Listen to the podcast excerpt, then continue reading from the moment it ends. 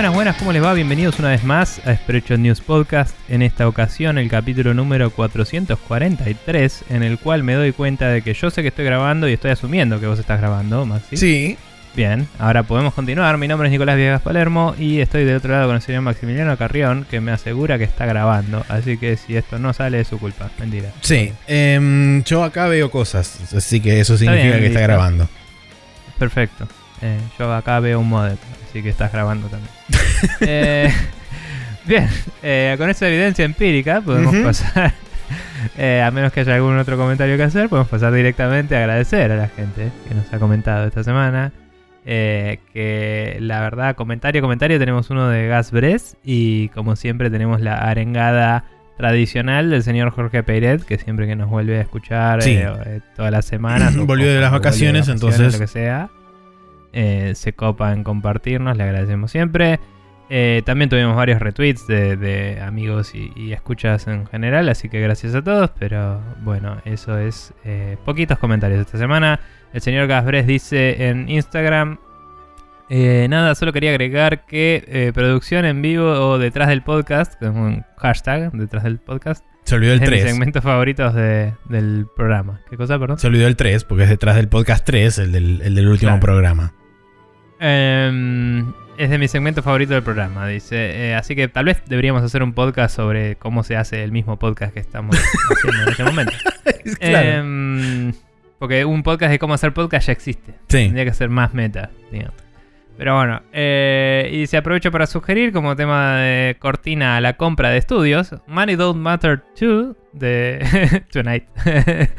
Pero lo escribió con dos, no sé si ese sí es el título o no, de, de Prince. Eh, lo leí como Money Don't Matter 2 y me hizo gracia. Em, Money Don't Matter Tonight de Prince. Ese Ahí tema está. sugiere para eh, la cortina. No sé si lo vas a usar o no. ¿O qué onda? Tal vez. Lo escuché, eh, está en pie Mm. para ver si eh, ocurre alguna situación de esas. Veremos si. Si Fantástico. este, su- su- suple la necesidad o no. Bien. Eh, que hasta cierto punto tenemos una noticia relacionada al tema esta semana, así que tal vez tengas que Sí. apresurar un poco la decisión. Eh, pero bueno, gracias por el aporte, gracias por el comentario. Eh, producir en vivo es divertido. eh, y, y la verdad es que no hablamos del podcast mucho más que cuando estamos grabando. Así que Sí, o es- previo es a cuando vamos a empezar a es grabar. que necesario. Normalmente son por ahí 10, 15 minutos antes. Eh, Pero digamos, eh, aunque entre en el programa o no, casi siempre es en el momento en el que estamos grabando. Sí, sí, sí, que sí. producimos. sí, no, no es que hablamos durante la semana o algo así. Son muy contadas las veces por ahí donde intercambiamos cosas sobre qué vamos a charlar durante el programa. Por Ah, ahí cuando que- surge algo tipo, Sí, por ejemplo... Sobre, sobre el formato del podcast, digo. Porque hablamos sobre, che, esta noticia, ¿te parece o no? Eh, Eso sí, pero sobre tipo, qué cortina va y eso es como que siempre es antes o después de grabar el podcast o durante. Sí, Nunca en otro... sí, eso es cierto. Sí. Pero bueno. Eh, bueno, nada, eso, ahí tenés. Eh, Salud. Más, este, más detrás, Eh, detrás del podcast 4 es esto, ¿eh? por supuesto. Detrás de detrás del podcast. Así. Exacto. Pero bueno. Bien. Eh, estamos ahí con los eh, agradecimientos y todo. Podemos pasar entonces al Now Loading donde hablaremos de las cosas que estuvimos jugando esta semana. Thank you.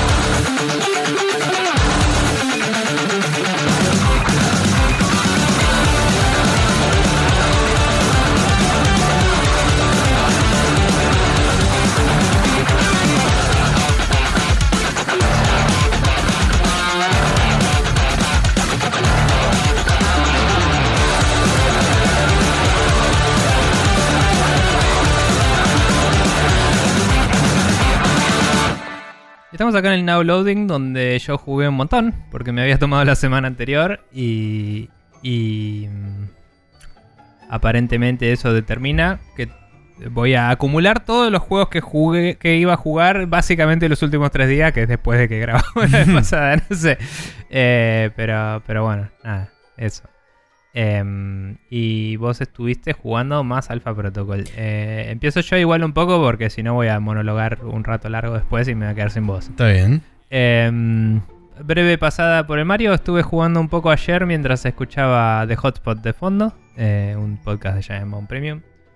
Em, nada, seguí jugando al Mario 3D World base, digamos. Todavía no toqué el Bowser's Fury, que probablemente igual lo arranque ahora que sé que es tan distinto y todo. Como que. Digo, eh, si tengo que esperar a ganar todo el 3D World para jugarlo, va a ser una paja. Eh, pero veré. Eh, avancé, estoy en el segundo Hub, World, lo que sea. Sí, segundo World sería el nombre, ¿no? Tradicional de Mario. Y en el primero en todas agarré las tres estrellitas y el stamp, menos en el coso de Bowser que no encuentro dónde mierda está el stamp. No, no me acuerdo dónde estaba. Así que más tarde volveré porque ya lo pasé dos veces y me dio paja. Em, no encontrarlo. Y no sé si era súper 100% necesario para desbloquear todo tener los stamps o si era algo más. No boludo. recuerdo la utilidad de los stamps. Creo que eh, en el caso particular de la Wii U estaban atados a lo que era el coso de Miiverse, si no me equivoco. Claro, era, era para las redes sociales y me parece que no tenía.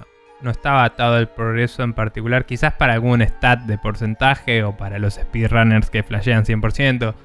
Pero me parece que para el juego no está atado. Y que acá es solo un coleccionable porque no lo puedes usar para nada. Tranquilamente De hecho, puede ser. Creo recordar que se desbloqueaban algunos con amigos también. No estoy seguro. No, Eh. no me acuerdo. Puede ser. No, no recuerdo. No lo recuerdo. Pero bueno, nada, así que igualmente por un tema de que me gustaría tener todas las cajitas tildadas ya que estoy jugando así, estaría bueno resolverlo, así que capaz que peor de los casos después me fijo dónde está en internet, porque no, no lo estoy encontrando. Eh, estoy en el segundo mundo, hice varios niveles ya y nada, es divertido. Se nota, como se notó en su momento, que es un juego multiplayer. Eh, o sea, si jugás este juego y jugás el 3D Land, el 3D Land es un mejor juego single player. Eh, no sé, sé que no jugaste mucho 3DS más que prestada un toque acá y en lo de. No me acuerdo si Emi o Guido o cuál de tus amigos tenía. Nacho. Eh, pero. ¿Jugaste este? ¿El 3D Land? ¿Lo jugaste un toque? Es una mejor versión. O sea, así como el 3D World es muy bueno. El 3D Land es una mejor versión de un Mario tradicional, pero 3D. Porque es single player y por ende los niveles tienen un diseño más eh, parecido a jugar al Mario 2D, digamos. No son tan amplios para acomodar cuatro personajes a la vez. La cámara está un poco más ajustada a tu personaje y tu salto. Y el screen space que ocupas, digamos, el real estate de pantalla que ocupas Mm. es más. Se condice más con las acciones que haces en vez de ver una vista más bien removida y isométrica. Y tenés un poco más control de la cámara y eso en algunas partes para jugar con el efecto 3D.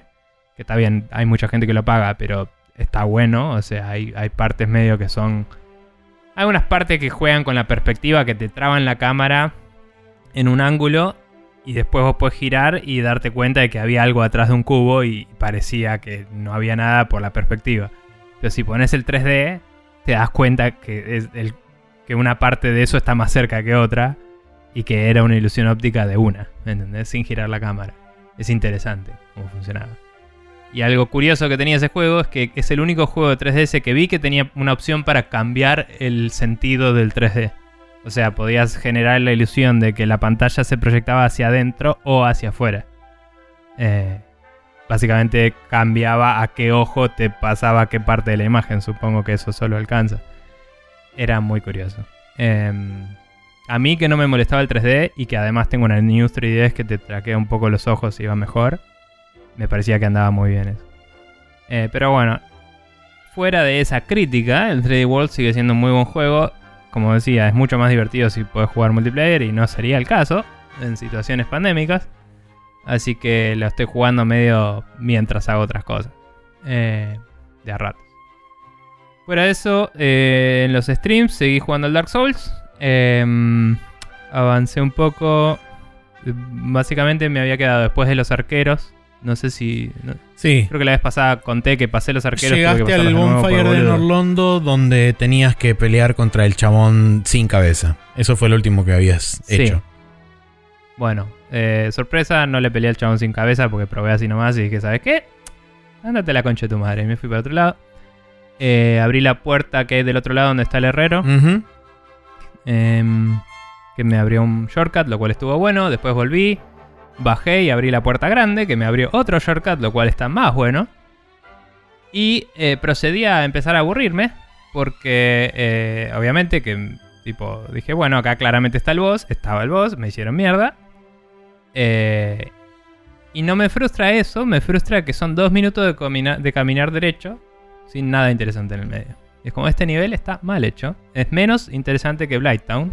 Ahora que lo podemos jugar en 60 FPS en retrospectiva, te das cuenta de que este nivel es un embole. Pero- y que es aburrida esta parte. Consulta, vos estás yendo desde el bonfire que está abajo de la escalera principal de Anorlondo? Te cuento. ah, Tenía tres opciones. Tenía la prim- el primer bonfire. El segundo que está abajo, que hay que subir el ascensor. Sí. En ambos de esos tardás más o menos lo mismo, porque tenés que subir el ascensor o correr todo el trayecto. Son como dos minutos. Sí. operaciones de movimiento. O podía usar el bonfire donde yo estaba, que no lo tenía actualizado y no tenía suficientes humanidades eh, para actualizarlo. Que es el que está en la habitación cuando terminás de pasar por el costado de los donde está arqueros. Soler. Sí, Ok. donde está Night Soler. Ahora, porque hice. Ahí, desde ahí en Anorlondo tenía dos opciones: ir al boss o te avisa, che, te sirve ahora el ítem que no usaste nunca para invadirle el mundo a este chabón. Probé una sola vez y me mataron al toque, entonces dije, bueno, voy al boss. Fue, porque eran tres enemigos contra dos que son el boss y dije, bueno, voy a probar el boss. Y el boss estaba pudiendo meterles más golpes, entre comillas, debatible, porque entré y me mató y probé varias veces y ahí empecé a poder meterle más golpes. Entonces yo estaba como medio con el boss. Uno me dice, che, anda y probá el otro primero. Dije, bueno, pruebo el otro primero. Lo lureé a las escaleras y en las escaleras eh, hay mucho conocimiento de Rurouni Kenshin que te sirve para este juego, sobre todo si estás jugando con Katana, ponele. Eh, que igual estoy variando un poco las armas en esta parte. Pero básicamente es como, eh, ok, hay más de un enemigo, vamos a un pasillo y los mato de a uno, fin.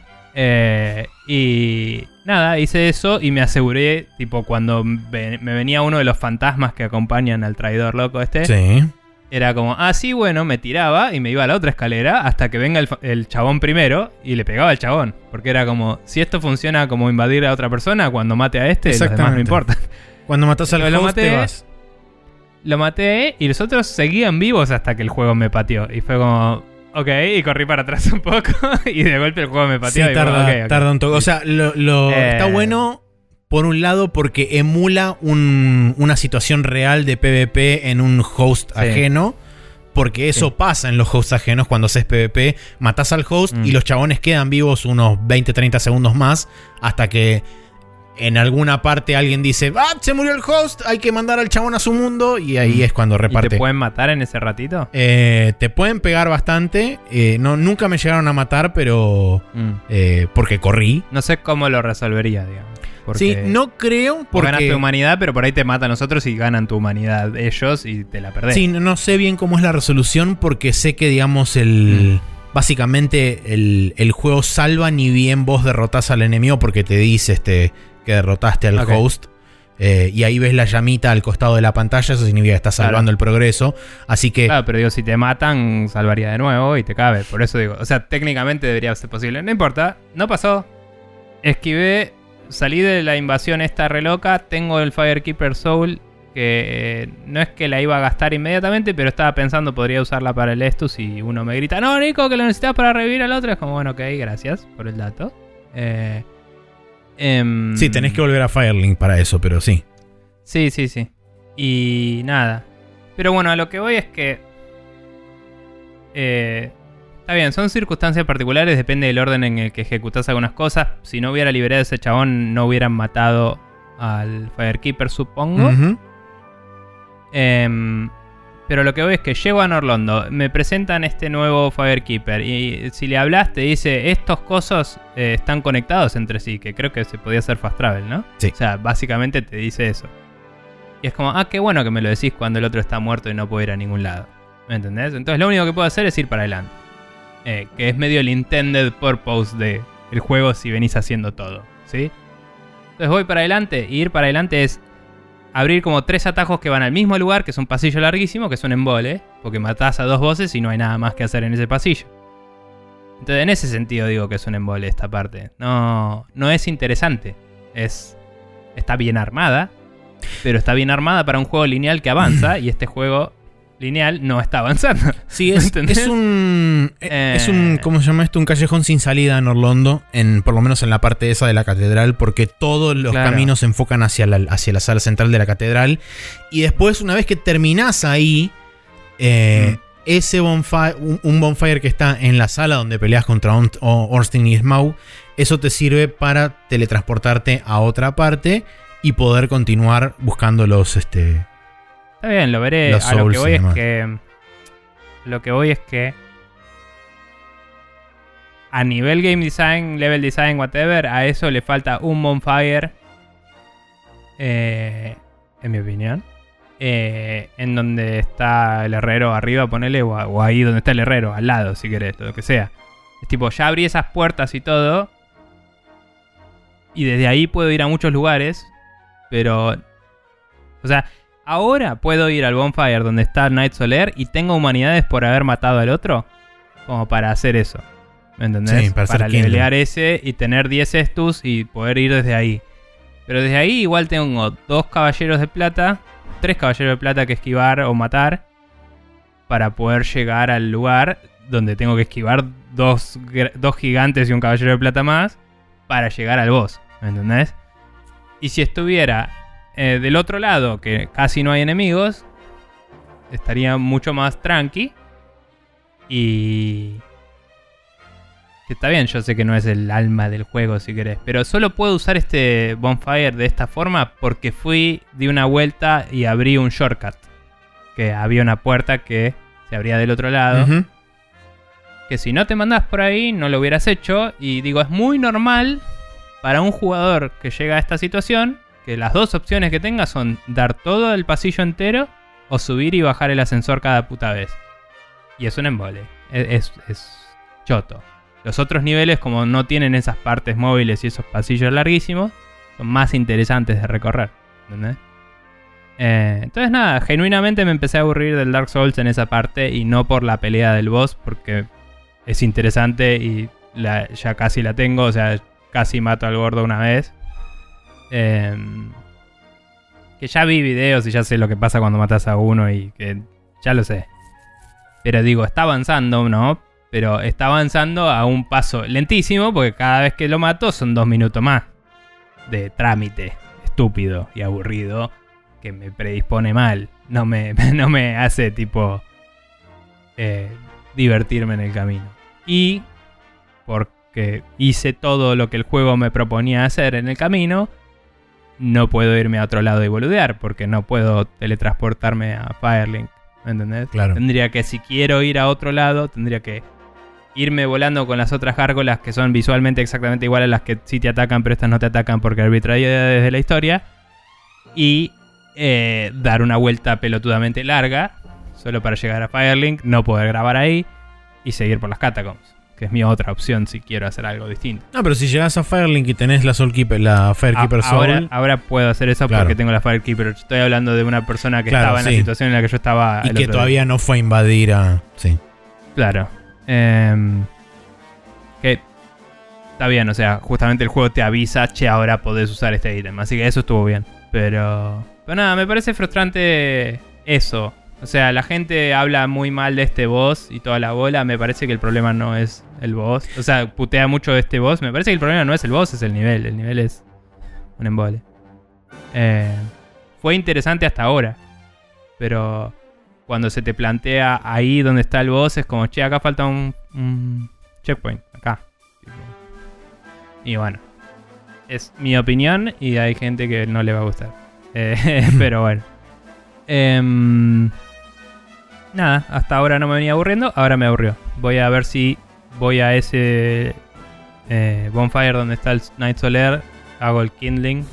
De paso, ya que voy a tener que estar vivo, trato de sumonear a alguien y veo si puedo pasar el boss así. Eh, porque eso está geográficamente más cerca, pero la verdad es que tengo que esquivar más enemigos difíciles que el otro, la otra ruta. Así que tampoco sé si va a ser mejor al final. Sí va a ser más divertido, entretenido como mínimo, así que va a estar piol. Em, bien, eso es eh, la mitad de lo que jugué esta semana. ¿Vos qué onda con...? Bueno, yo arranqué el, el Alpha Protocol como había dicho la semana pasada, después de estarlo toqueteando y optimizando y qué sé yo. Lo dejé en condiciones como para poder arrancar. Eh, lo había arrancado, había jugado muy brevemente un toque. Y después dije, no, para, momento. Salí, me busqué una... Este, porque hay en, el, en la parte de, de, guías y walkthroughs y demás en, en, Steam, hay un montón de guías y hay una que me acordaba que decía eh, orden recomendado de las misiones para poder hacerlos. Y además había otro que decía este, como tips para, eh, tips para tener en cuenta antes de empezar y qué sé yo. Entonces me leí esos tips y no, no, no, no voy a decir que seguía al pie de la letra esa guía que decía hacer las misiones en este orden, pero digamos que me basé bastante en ese orden.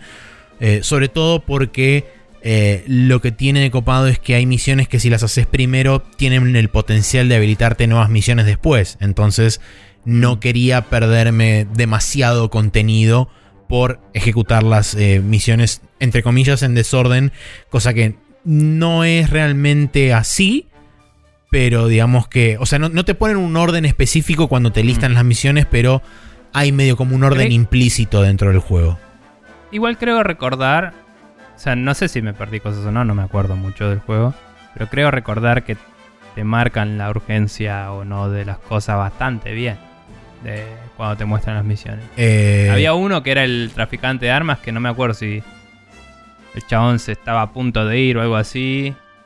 No sé, como que te, te, indican que tanto es como, che, tendríamos que ir a hacer esto ahora, o no, me parece, en el juego. No es tan así, si okay. te marcan la misión, entre comillas, importante de cada uno de, los, de las tres áreas, eh, con un color en particular, y le ponen como un simbolito extra, como diciendo, esta es la misión posta de, de todo lo que tenés que hacer. Pero en la mayoría de los casos vos tenés Usualmente como es la estructura del juego es vos arrancás el juego, tenés que escaparte toda la parte tutorial y qué sé yo, y después de ahí te mandan a tu primer eh, misión que es en Arabia Saudita. Cuando llegás a la safe house de Arabia Saudita vos tenés tres misiones potenciales que puedes arrancar. Hipotéticamente en cualquier orden, si las ejecutás en un orden en particular se te habilitan como cuatro misiones más, si no tenés una o dos misiones más y termina digamos el segmento de introducción que es justamente Arabia Saudita. Y después de ahí es como que el juego te dice, bueno, ahora tenés tres locaciones más a donde ir, elegí a donde quieras ir. Sí. Hay un cierto Norteria, orden. Eh, claro, eh, tenés eh, Roma, Moscú y. Eh, ¿Cómo se llama esto? Em, Taiwán. Sí. Cualquiera de esos tres. La realidad es que pss, hipotéticamente los podrías ejecutar en, un, en cualquier orden pero también de nuevo, si vos lo ejecutas en un orden en particular, tenés la, la, mayor chance, depende también después, una vez que estés dentro de las misiones y que interactúes con determinados personajes, esas interacciones también van a ser parte determinante de que se te habiliten nuevas misiones eventualmente a futuro. Eh, entonces, bueno, yo habiendo leído la, la, guía este, qué sé yo, dije, bueno, ok, lo que principal te, te, te remarca la guía es ponerle todos los puntos a stealth y todos los puntos a pistola. No le pongas puntos absolutamente nada más excepto esas dos cosas y vas a estar bien. Además, yo dije, no. usaba todo pistola y este. No me quiero frustrar al pedo. Y conociendo cómo es, cómo era de arbitrario, o recordando más o menos cómo era de arbitrario, sobre todo al momento de revelarte con el stealth y qué sé yo, dije, lo voy a poner en fácil porque no me quiero andar este, frustrando al pedo con boludeces. Eh, entonces eso me hizo la vida realmente bastante más amena y bastante más accesible a la hora de transitar por todo el juego. Lo terminé, de hecho, eh, ayer a la tarde hice la última misión. Según el coso de Steam, no figura tiempo en el save del juego, pero según Steam, considerando que ya le había metido como 15 horas, algo así, la primera vez que lo jugué, terminé con 50, así que restémosle 15 a eso y habrán sido unas 30 y pico eh, de, una, de una run. Así que. Me parece que dentro de, dentro de lo corto me parece que estuvo bien condensado porque no tiene mucho relleno ni tiene mucho, este, mucho fluff al pedo. La verdad que es muy interesante, sobre todo lo más interesante me parece que es lo que justamente comentaba recién, el tema de interacciones con distintos personajes y depende de cómo vos le hables. Vos tenés eh, los face buttons del control, están mapeados a una suerte de árbol de diálogo, pero que está predeterminado. Si vos, por ejemplo, apretás el triángulo, siempre la respuesta del triángulo va a ser agresiva. Mientras Sí. que la respuesta del círculo, en- estoy hablando en, en- en, nombres de, de mapeo de PlayStation. Si apretás el círculo, siempre vas a tener una actitud profesional hacia el- la persona que te está hablando. Mientras que si vos hablas con el, eh, con el, sí, con el cuadrado, tenés lo que el juego llama una actitud suave, que en realidad es este medio Sí, como smooth, claro, sí, medio James Bondesca. Sí. Y por último, En inglés se dice suave. Sí, suave. Eh, y Sí. por último, el botón, lo que sería la X, a veces en algunas interacciones, si se dan las circunstancias exactas, como por ejemplo que vos tenés una información en particular que lograste extraer a través de inteligencia, o bien tu clase en particular que vos elegís al principio del juego tiene alguna, algún punto en común con el NPC que estás hablando, ese botón te aparece como una acción especial. Y a veces también ese botón está mapeado a directamente interrumpir el diálogo y atacar en el caso de que intentes hablar con alguien que está, digamos, mapeado en tu misión como un enemigo y qué sé yo. Que si vos querés puedes interactuar con el chabón, pero si no te está satisfaciendo hacia dónde va la charla, puedes directamente darle a ese botón y es atacar y ahí inicias el combate directamente ahí. Lo cual puede llevar a que tengas un poco de ventaja porque estás básicamente cuerpo a cuerpo con el chabón hablando y si pelas un chumbo y le pones un chumbo en la cabeza, es como medio que le sacas un toque bastante importante de vida. Em, Mm. está bueno que el juego, aun si vos ejecutás eso, ponele que lo ejecutaste por error, ese, ese comando de ataque, cuando la mayoría de los jefes, cuando les queda tipo un 10% de vida, un 5% de vida, se interrumpe y te manda de vuelta una cinemática de interacción, o sea, un- a una suerte de árbol de diálogo, para darte una segunda oportunidad si no querías ejecutarlo, no querías matarlos, y si querés Mm. conversar, intentar convencerlo, perdonarlo o lo que sea, eh, te da como una segunda chance en el caso de que te hayas equivocado al principio. O sea, vos tenés que ejecutar el combate igual, pero después del final del combate tenés la chance de, eh, si querés que Sí, se digamos, redima o vos lo sea. resolviste la, la situación con violencia, pero no la terminaste. Exactamente. Te da la opción de terminar la situación. Eso me Eh, pareció, me pareció bastante inteligente e interesante. Eh, Mm. Y como dije, creo que una de, las, una de las grandes fortalezas del juego radica en las decisiones y las interacciones que tenés con un montón de personajes. Fácil, yo creo que debo haber hablado con 30 NPCs al- a lo largo de todo el juego. Eh, y son NPCs que en mayor o menor medida tienen injerencia directa sobre la historia y tienen Y el algún gameplay. eh, y, y en gameplay, sobre todo porque en muchos casos esas interacciones después eh, juegan más adelante en otra misión, por ejemplo, donde te brindan inteligencia a vos o te pueden proveer de algún ítem en particular, como por ejemplo, eh, yo me alié con una con una, este, con una organización paramilitar en determinado momento y eso hizo que en una misión determinada me mandaran un, un- mail de inteligencia diciéndome pusimos un rifle de francotirador en tal terraza, eh, úsalo como más te convenga. Y entonces de repente tenía una nueva alternativa, por ejemplo, había un, de hecho era justamente una terraza que daba hacia un jardín que estaba repleto de chabones y era como, bueno, si esto no hubiera tenido el rifle de francotirador ahí, era un pelotazo. Porque tenía que escurrirme entre 10 chabones fácil, mientras que ahí me subí al, al techo, casé el rifle Sí. y empecé pim, pim, pim, pim, pim, y a la mierda con todos. Sí, sí, esa misión, si es la que pienso que es. O sea, para esa misión te había servido hablar con. No sé si la conocías ahí, hablabas ahí o, o servía, pero había una de las Love Interests que era como la soldado de rubia Sí. Que te ayudaba si la convencías, básicamente. Hay dos organizaciones paramilitares. Mm. Una está más tirada al espionaje y la otra está más tirada a la guerrilla, que es la de la mina esta eh, alemana. Em, pero medio que te da un opening, me parece, la mina en ese lugar. Y... Eh, En la misión de Moscú, donde te la encontrás por primera vez, y esto es una misión más adelante en, en otra parte. En. Roma, creo que era. Eh, Ok, y nada, y me acuerdo que. O sea, hablabas de las interacciones con NPCs en general. Me acuerdo que había una misión donde hablabas con un NPC y te lo podías chamullar para decir que. Como que no sé si ibas a hacer una inspección, que eras un agente que estaba empezando a laburar o qué, pero medio como que te dejaba pasar y podías entrar y hacer la versión no violenta de entrar al lugar em, por la puerta, Sí. básicamente. O em, creo que podías bajarlo y sacarle la tarjeta y, y escabullirte. O podías antagonizarlo y entrar a los tiros también. sí, y os, digamos, Creo que esa era la misión donde conocías a la La- la- las alternativas usualmente suelen ser en el caso donde tenés que entrar a un edificio.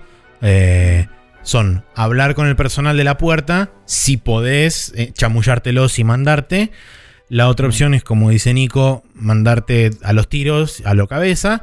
Y usualmente la tercera opción involucra una entrada alternativa por la cual te puedes mandar si tenés suficiente hackeo barra este eh, gadgetry thingy y podés manipular las alarmas y todas esas cosas para mandarte por un, este, un lugar que no está súper bien vigilado.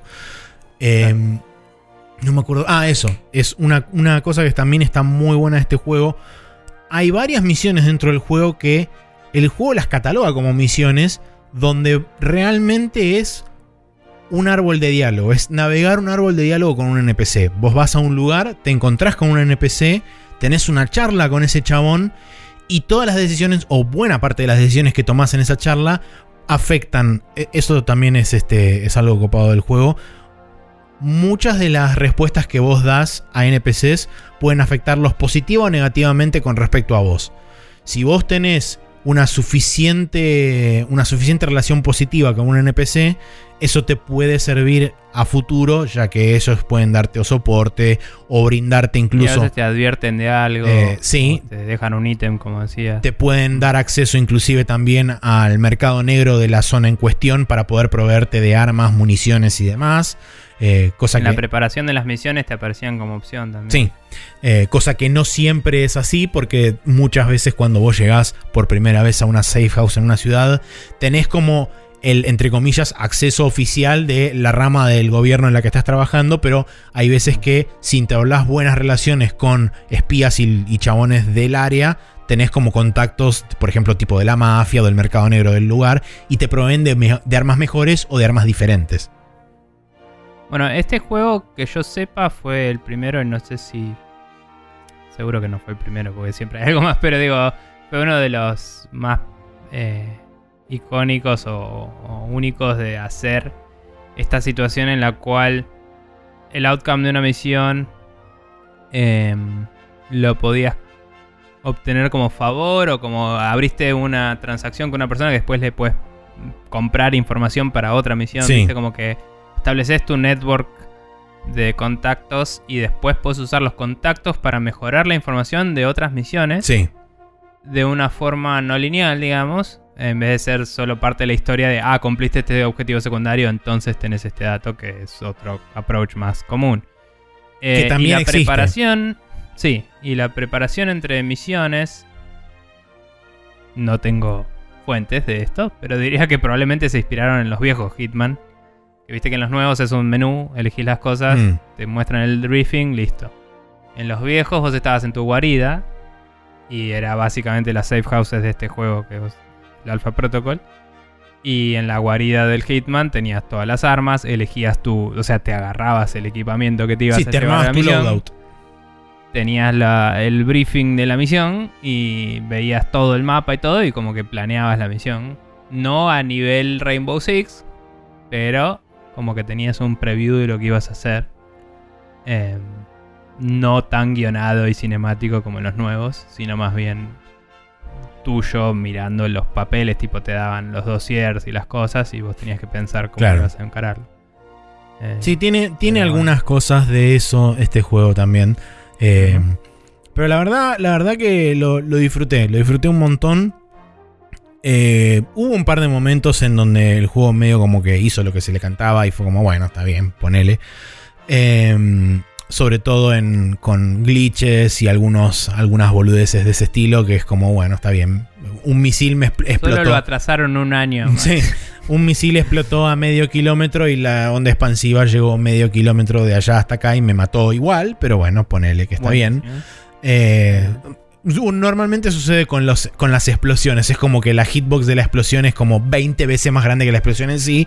Entonces, normalmente tenés que cuidarte mucho de cuando te revolean granadas y esas cosas. Por ahí es porque tu compu es 20 veces más poderosa que la anterior. No lo descartaría, es muy cierto, no lo descartaría. No, ataron la física al frame rate. claro. Em, y una última cosa que también me gustó mucho y que agradezco un montón a la guía que leí, que decía que eh, el combate es, em, si bien no es la parte más pulida de todo el juego, es este, es en cierta medida satisfactorio también. Incluso hay algunas misiones en las cuales el combate es medio como inevitable. Entonces, lo que decía la guía es por más que le pongas muchos puntos de stealth, la ventaja que tenés en el stealth es una de las habilidades que puedes activar eh, teniendo el stealth como, eh, como maxeada o como habilidad primaria. Eh, pero no intentes stealthear por todo el juego porque te vas a frustrar al pedo y la vas a pasar mal. Y la verdad que eso me alivió bastante muchos dolores de cabeza que potencialmente hubiera tenido. Porque en donde me descubrían era como, bueno, ya fue, me descubrieron. Me, empiezo a revolar granadas, tirito en la cabeza a la gente y chau, se acabó. Em, y después, cuando estaba todo más tranquilo, agarraba, iba corriendo hasta la alarma, la deshabilitaba y dije, listo, acá no pasó nada. Y seguía, seguía corriendo. Y en otra sección, ponele, ahí sí me podía escabullir sin matar a nadie, me sentía recapo. Y después más adelante pasaba lo mismo: explosiones, colla tiro y a la mierda. Pasa que los, los juegos de stealth en general, yankees o occidentales, principalmente los yankees, em, siempre dieron más soporte a la opción de de salir a los tiros de una situación complicada. Eh, y mm, como que, por lo que me has contado otras veces, tu interés de nunca ser descubierto viene más de jugar Metal Gear, que es muy japonés. Sí, o Deus Ex. Y que en el Deus Ex también era bastante posible hacer eso de ser un fantasma y que nunca nadie bueno, Pero en el Deus Ex, en el Deus Ex porque era posible, pero. Eh, y, o sea, en el Deus Ex también era posible ir a los tiros. El tema es que depende de tu skill set que habías elegido, qué tan posible, claro, pero qué tan fácil era mutar de uno al otro, si eras adaptable o si estabas muy especializado era más complicado. A lo que voy es que el juego era lo suficientemente robusto como para permitir ambos approaches y los soportaba bien a los dos. Sí, sí. Em, pero bueno, a lo, lo, que mencionaba es que em, hoy en día no hay tantos juegos que estén atados específicamente a un estilo de juego. Sí puede pasar que tu skill tree esté muy especializado y te convenga no salir de un estilo de juego que elegiste. Seguro, eso sí. Eh, eso tranquilamente puede pasar. Sí, como vos decías, en este juego en particular, si metes todos los puntos en pistola de stealth, el resto medio que no importa, porque le apuntás con una escopeta más o menos al enemigo y le vas a pegar. Entonces, eh, yo jugaba así, o sea, si quería ir a los tiros con algo que no fuera una pistola, no me importaba que fuera preciso, porque no estaba queriendo ser preciso en ese momento. Tal cual. Eh, y con eso, capaz que le puse algún punto a algún gadget y eso como comenté la otra vez, pero la realidad es que yo iba a pistola y stealth, y... porque Metal Gear, y me fue re bien con eso. Y no, no sé, la verdad no me acuerdo casi nada del juego, todas las cosas que me acuerdo son las que mencioné hoy. No me acuerdo la historia. Eh, pero algún día tal vez lo rejuegue, no sé. Pero bueno.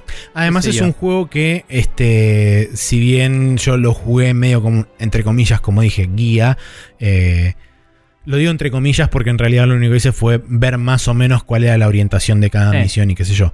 Em, es un juego que claramente permite la rejugabilidad y al ser, por lo menos por lo que vi yo, un juego relativamente corto en lo que respecta a RPGs, un juego de 30 a 35 horas para una, para una run, me parece que es bastante eh, ameno a la hora de decir, ok, bueno, puedo hacer múltiples veces esto.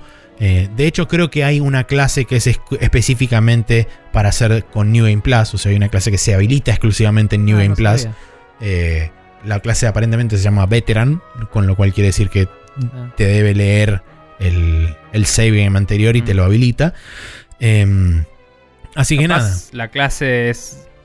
Te deja elegir de todos los skill trees y te quedas lo que ya tenías o algo así. Ah, puede ser eso también. Eh, pero bueno, nada, la verdad que es, lo, lo recontra disfruté. No lo desinstalé todavía, así que voy a ver si por ahí me meto en, en una suerte de New Game Plus o lo que sea para por lo menos ver a ver qué onda eso y chusmearlo. Eh, y ver a ver, por lo menos al principio, a ver qué tanto cambia haciendo las cosas en distinto orden. Eh, pero sí, la verdad que me saqué las ganas. Debo decir que realmente me saqué las ganas y la pasé bien. Bien. Em, ¿Qué iba a decir? Ah, ese sería un juego que se beneficiaría bastante con un re-release de estos que están pasando por todos lados. Sí, Sobre todo ahora que, que Sega está muy PC gaming. Igualmente Sí. estaría bueno que. O sea, no, no, no- es imposible que pase, pero estaría bueno que los mismos de Obsidian pudieran realmente terminarlo y darle el, el- el acabado final que requiere, porque hay cosas que quedaron medio como. A ver, que sean los mismos sería imposible probablemente porque la gente se va de empresas a otras, pero eh, si Sega y o Microsoft les interesara, yo creo que sería bastante posible. Sí, eso es verdad. O sea, no es un juego súper renombrado, pero sí es un juego de culto que levantaría eh, revuelo si se anunciara. Tipo, Microsoft y Sega te traen este jueguito. ¿Me entendés? Mm, Eh, pero bueno, no sé. Eh, de cualquier forma, porque, perdón, porque recordemos que Obsidian es de Microsoft, para quienes Sí. no estén agarrando el contexto. Em, continuando eh, con los jueguitos, eh, gané el Yakuza 3 y empecé el 4 inmediatamente.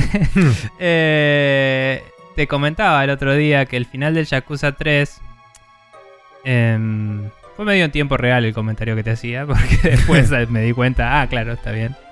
Pero el final de Yakuza 3 es bastante definitivo, onda, che, bueno, este es el último juego de la saga. Y después es como, ah, no, en, el, en, el, en el after credit. A un nivel que me hace pensar si honestamente lo habían escrito para que pueda ser el último si no le aprobaban la idea de seguir. ¿Entendés? es totalmente Eh, posible. Onda. Nivel tipo. No, no tengo idea, y esto es totalmente asunción mía, pero si yo fuera el chabón, eh, hubiera dicho: Mira, tengo escrito este final y tengo escrita esta resolución que permite seguir. ¿La incluyo o no? ¿Me entendés? Yo le hubiera preguntado a los de arriba directamente, casi. Onda, ¿querés seguir? ¿Vamos a hacer otro o no? Porque si no, yo lo quiero cerrar acá. Em, pero bueno, me dio esa sensación de una finalidad resarpada. Eh, y nada, y de golpe como que en el after credit eh, te, te abren de nuevo la puerta. Sí. Eh, me gustó bastante el 3. Eh, creo que, o sea, lo comentamos medio así nomás, pero creo que no es de los más queridos por la gente. Eh, De- depende, digamos que dentro de lo que es el, el ranking, si querés, entre comillas, para clasificar los Yakuza, no suele estar entre los primeros. Eh, no, Mm. no, lo que no significa que sea malo, sino que simplemente hay otros que son mejores. sí, Además, eh, es también, que- personalmente, por lo menos a mí y muy probablemente a muchos de los fanáticos, les dejó un mal sabor de boca todo el manejo de mierda que hubo alrededor del lanzamiento original de ese juego en Play 3. eh, sí, porque tenía una localización particularmente de mierda. Y además Eh. le habían, lo habían achurado por todos lados, le habían sacado bocha de sidequests, Sí, sí. le habían sacado minigames enteros, en- etcétera. Sí. Eh, bueno, debo decir que no hice tantas sidequests y minigames en ese juego. Me parece que comparado con los Kiwami y el Zero, eh, el balance es mucho menos... eh, está mucho más tirado a la historia principal. Es como que tenés que salir de la historia principal para hacer las Sí. sidequests. No hay mucha razón para hacerlas. Sigo medio opinando que el Zero es el que mejor supo incentivar el uso de sidequests porque la plata te levelea y las sidequests te dan plata. Em, y tenía mucho sentido en ese juego en particular, digamos. Em, pero es como que cada juego que estoy jugando me están dando, no te digo menos ganas de hacer side content, pero como que la... eh, lo hemos hablado muchas veces, ¿no? Pero la narrativa misma tiene una urgencia Mm, que no tiene sentido salirte de ahí. Entonces, si veo que estoy balanceado para los combates, sigo, básicamente. Estoy jugando medio así a. Bueno, si no tengo que grindear, sigo para adelante. Eh, entonces, el 3. eh, no, no hice ninguna otra quest de. de ¿Cómo es? De.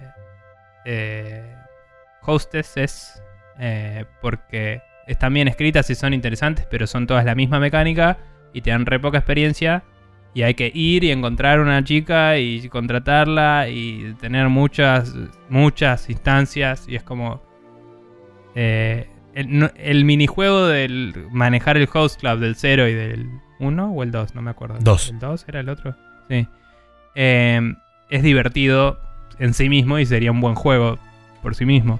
Pero esto es un minijuego y es tipo. eh, se vuelve aburrido. Sí, yo digamos que a- al no haberlo Eh. podido exp- experimentar en su momento cuando salió el original, lo quería probar. Claro, lo, Y además... era algo que te habías perdido. Claro, seguro. Y además también creo que hasta cierto punto puedo llegar a ver una cierta conexión de ideas que tenían que después Seguro. lograron, lograron cristalizar en cero y después lograron evolucionar en el Kiwami.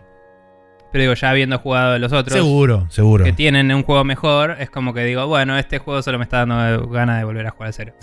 o sea. em, nada, y de nuevo, la, la historia está buena, pero no es tan buena como las que escribieron para el otro. Este es, este es un minijuego, de nuevo. Sí, no sí, es sí. una side quest, digamos. Eh, y, y lo que más paja da es que no es una historia que se va desarrollando, sino que vos completás el arco argumental con esa persona. Son la persona se instancias va y tenés que independientes. encontrar otra que andás a ver dónde está. Son instancias lo- independientes. Lo que sí le criticaría al 3 es que el mapa de Okinawa es medio chorro. Es incómodo. Sí. Eh, hay muchas misiones que te llevan de una punta a la otra. Muchas. Mm. Casi siempre tenés que volver al mercado que está arriba de todo. Y casi toda la historia pasa en la parte donde están los mafiosos de la otra familia, que es esa la otra punta. Sí. Pues hay dos familias, una está al norte, otra está al sur. Y es todo ir de acá para allá. Y, y es incómodo porque hay dos puentes por los cuales puedes pasar. Entonces tenés que. Son como dos embudos donde siempre caes ahí. Tenés que dar una vuelta para llegar ahí. Es un embole. eh, el mapa. La historia está buena. eh, la relación con eh, todos los personajes secundarios que hay me parece copada. Hay un par de plot twists que te ves venir bastante. como en todos los Yakuza. Y, Pero que no le quita, no le quita fuerza. No, no, obvio. Están muy bien manejados esos momentos. Y eh, honestamente, sabía que un algún personaje no era tipo personaje de portada de los otros juegos, pero me preguntaba si iba a seguir apareciendo en los otros juegos por su relevancia en ese. Y digamos que no. Eh, pero pero bueno, es como no sabiendo porque no jugué los más. Totalmente. Es Eh, esperable esa. Los demás es esa expectativa, Como, Uy, este irá a decirle". algún lado y es como, oh no, continuemos con la vida de Kiryu. Sí. Eh, y bueno, nada. Em, Digamos que los personajes que tienen múltiples injerencias en, en múltiples Sí. juegos están como bastante predeterminados desde el principio. Y recién a partir del Yakuza 4, donde expanden los protagonistas con múltiples protagonistas, es donde se empieza a dar eso de vas a tener conexiones entre juegos y qué sé yo. Bueno, ahora, ahora vamos a hablar un poco de eso. Pero cerrando el 3, hay un personaje del 3 que aparece en el 4, de nuevo relevante. Que medio que es un rival, etcétera, y honestamente hacia el final del 3, cuando ocurren cosas que ocurren y ese personaje aparece, era como no me acuerdo cuándo te derroté y en qué circunstancias. Así, a ese nivel. Onda, no me acuerdo por qué esto está pasando, te creo que pasó. Sé que pasó en este juego. Un signo de pregunta. tipo, pero no me acuerdo, man. Onda, no me acuerdo cuándo eh, Kiryu y este personaje tuvieron su conflicto. Para nada. Y, y creo que era en el 3. Capaz que era en el 2 y por eso no me acuerdo. Pero creo que en el 3 aparecía. Pasa que como en estos juegos muchos tienen flashbacks y flash forward. Digo, capaz que en realidad había pasado en el 2 y acá solo lo vieron flashback al chabón.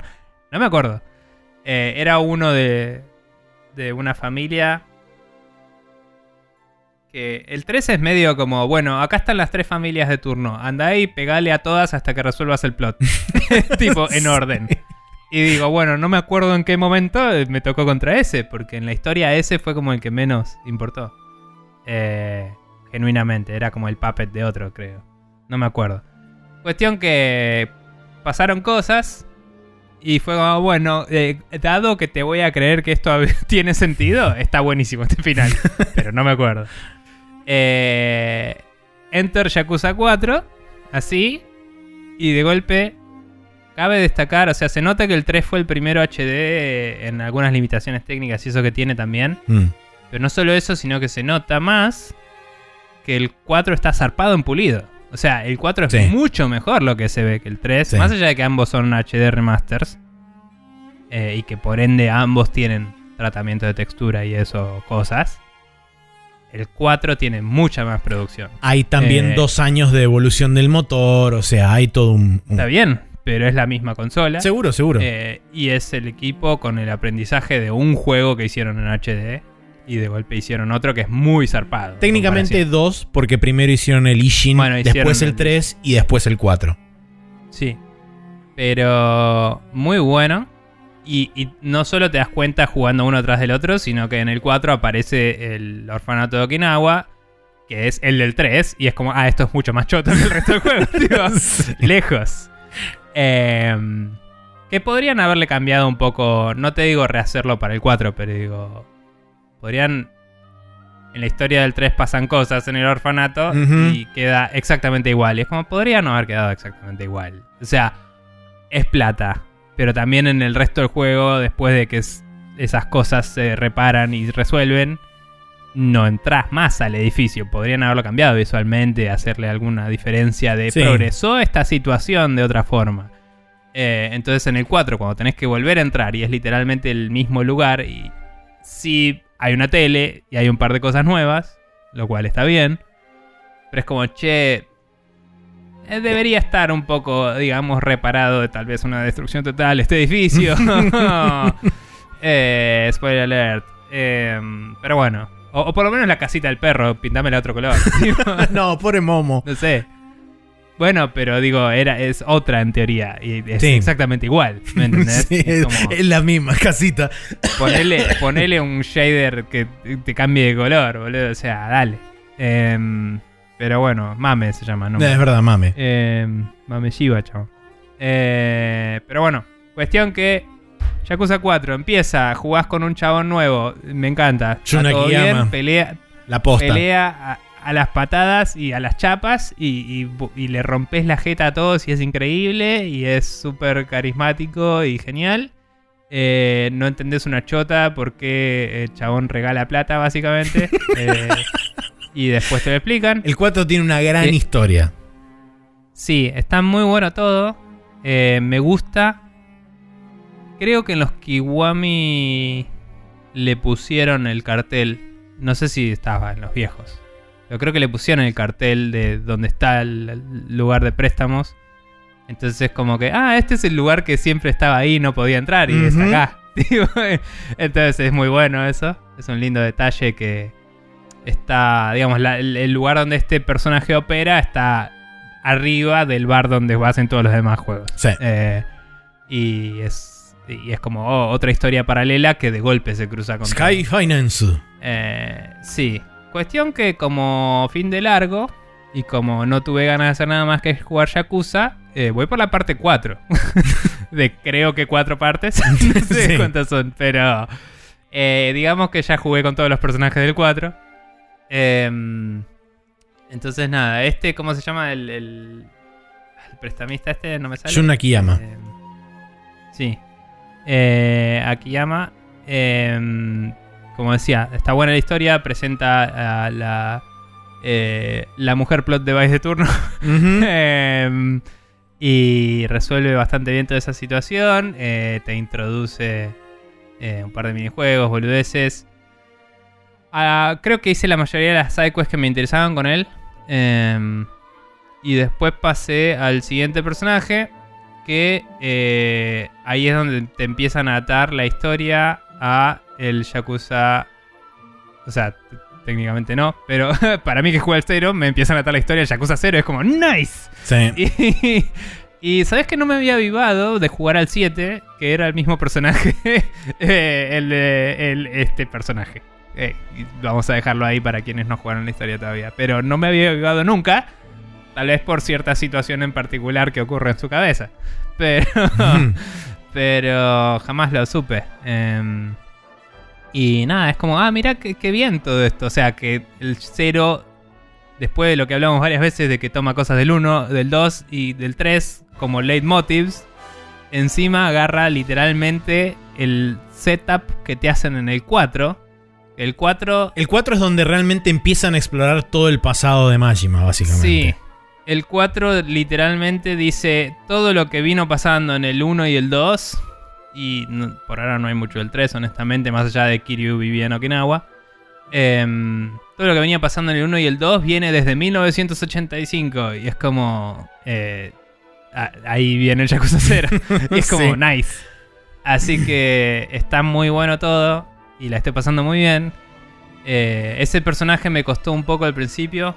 Porque arrancás y ya te. Tipo, una de las primeras peleas que tenés es un.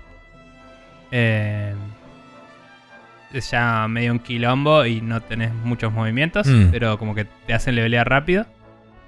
Eh, que es algo que pasó mucho más igual en la última parte. Que en la última parte vuelves a jugar con Kiryu. Y Kiryu ya empieza, li- eh, eh, o sea, es nivel bajo, entre comillas, pero tiene muchos movimientos desbloqueados porque es Kiryu y porque ya venís jugando todo el juego y no, no vale la pena limitarte mucho los movimientos, lo cual me pareció bien balanceado.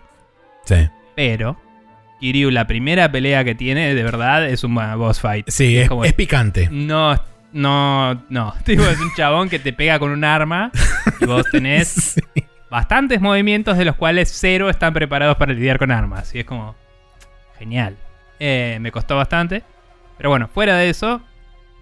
Primer personaje muy bien, segundo personaje muy bien, tercer personaje eh, también movimientos limitados, pero tiene un, parry medio loco que hace openings copados y como que la mecánica está buena. Y cuando te presentan al personaje que te entrena es básicamente un mirror match contra una pibita fachera que hace lo mismo que vos. Y, y como que está bueno. Eh, ambos esos dos personajes tenían side quests interesantes que no resolví. Porque la historia principal era más interesante. Y es como de golpe terminó el capítulo y fue como, ¡Ah! No terminé la side quest. Y es como, bueno, mala suerte. Así que no sé. Eh, no sé si haga el Premium Adventure porque quiero jugar al 5 después. o sea, no. Pero bueno, nada, me está pasando eso, ¿no? De tener todos disponibles hace que no quiera completar el contenido, que es lo que mencionaba antes. Porque la historia principal está muy buena y porque el, el balanceo de niveles está bastante hecho para un mainlining. Eh, y bueno, nada, ahora estoy con Kiryu, que Kiryu está suficientemente bien incorporado como para que tenga una duda genuina de si siempre fue la idea de que Kiryu esté como jugable o si fue como, che, tiene que ser jugable Kiryu porque fanáticos. Eh, te digo, está bien puesto. Hay una boludez que un personaje me dijo que ese personaje no tenía conocimiento de que Kiryu supiera de qué me estaba hablando. Que me hizo pensar que tal vez está medio parchada la historia. Pero está bien presentado, o sea, se- el, el- el por qué Kiryu es llamado a la acción eh, y la situación hasta ahora está bastante bien. Pero en una cinemática me dicen, che, esta persona. Y es como, vos no sabés que yo conozco a esta persona. Para nada. O sea, no tenés la más puta idea. ¿Me entendés? Mm. Y fue raro. Eh, y fue como, bueno, ok, tal vez este juego originalmente Kiryu era solo un personaje secundario que eh, ayudaba a ciertos otros personajes. Y no se metía. Y era como, no, tiene que estar Kiryu. ¿Me entendés? Pero bueno, nada, la estoy pasando muy bien. Supongo que lo terminaré hoy. y después empezar el 5. Así que eso. Eh, qué bien, qué bien Yakuza, qué bien toda esta saga para jugar. Y ya, ya estoy triste porque se me va a terminar después. Igual todavía te O queda sea, todo el 5 y todo el es 6. que- Que, encima el 5 sí, es no el me más importa. largo. Ok, nice, bien. eh, pero bueno, igual, Maxi es como. eh, son solo dos juegos. tipo, no sé. Eh, es más largo que el 7, porque el 7 es muy largo. No, bueno, que el 7 no. Es el más largo de los bien, tradicionales o sea, con otro- sí, sí, sí. Eh, pero me quedó la duda. Ok. Eh, y sí debo decir que tanto como me gustó el 7, eh, por la historia y todo, eh, eh, es demasiado mejor volver al sistema de combate eh, de, de Yakuza. O sea, hicieron muy bien en separar la historia del 7 en otro personaje y plantear un nuevo mundo, entre comillas. Creo que fue la mejor tenés elección. que hacer esa separación, porque si fuera un juego por turnos con Kiryu y Majima, te querés cortar las bolas en comparación. Eh, no conocer cómo Ichiban pelea en este sistema lo hace mucho más copado. Eh, pero medio que te hace pensar tal vez un sistema más tirando a los Final Fantasy modernos podría estar mejor incorporando cosas de este sistema, ¿no? Capaz que sí. Em, pero bueno, veremos, veremos qué pasa con la saga después. Pero bueno, por ahora estoy poniéndome al día con la saga hasta el momento. Y posándola súper bien. Y traté de no spoilear nada porque quiero que la gente lo juegue. Porque me parece una saga increíble y genial. Eh, nivel. em, que yo sé que mucha gente opina que decae hacia el final y todo. Pero. eh, nivel Metal Gear para mí. O sea, es el mismo tipo de. Wow, qué bien esto. Eh, estoy ignorando el 5. Esa parte sí cayó mal. Pero digo, para mí, hasta el 4 de Peace Walker, el Metal Gear es una gran saga toda. Y tiene esas cosas japonesas de uso bien las cutscenes. Que puede a la gente aburrirle que sean tan largas y todas, pero en el Yakuza también son larguísimas y nadie dice nada porque están muy bien hechas. Eh, Es tipo. Pero son largas. Hay momentos que es como, che, estuve media hora mirando cinemáticas. Y me encanta. Eh, pero bueno, nada. Eh, así que eso. Yakuza 3 y 4. Pasándola genial. Yendo hacia el 5. Bien. Bien. Vamos a pasar entonces a la siguiente sección. Recordemos que hoy jugamos eh, para ustedes, para contarles a ustedes más bien. eh, hoy les contamos de que jugamos. eh, vos jugaste el Alpha Protocol en PC, eh, que estuvo disponible en PlayStation 3 y Xbox 360 en su momento. Yo jugué el Mario Super Mario World eh, 3D World en la Switch, básicamente. Eh, que está en Wii U también, ese en particular. Eh, jugué el Dark Souls en PC, eh, el Remaster HD. está para Play 3, Play 4, Xbox y Switch. Em, y después el Yakuza 3 y el 4 los jugué en PC, pero también está disponible en Play 3, Play 4 y Xbox. Así que ahí tienen. Eh, ahora sí, nos vamos al Rapid Fire y el que me toca portero, así que es un buen momento para cortar ahí. Thank you.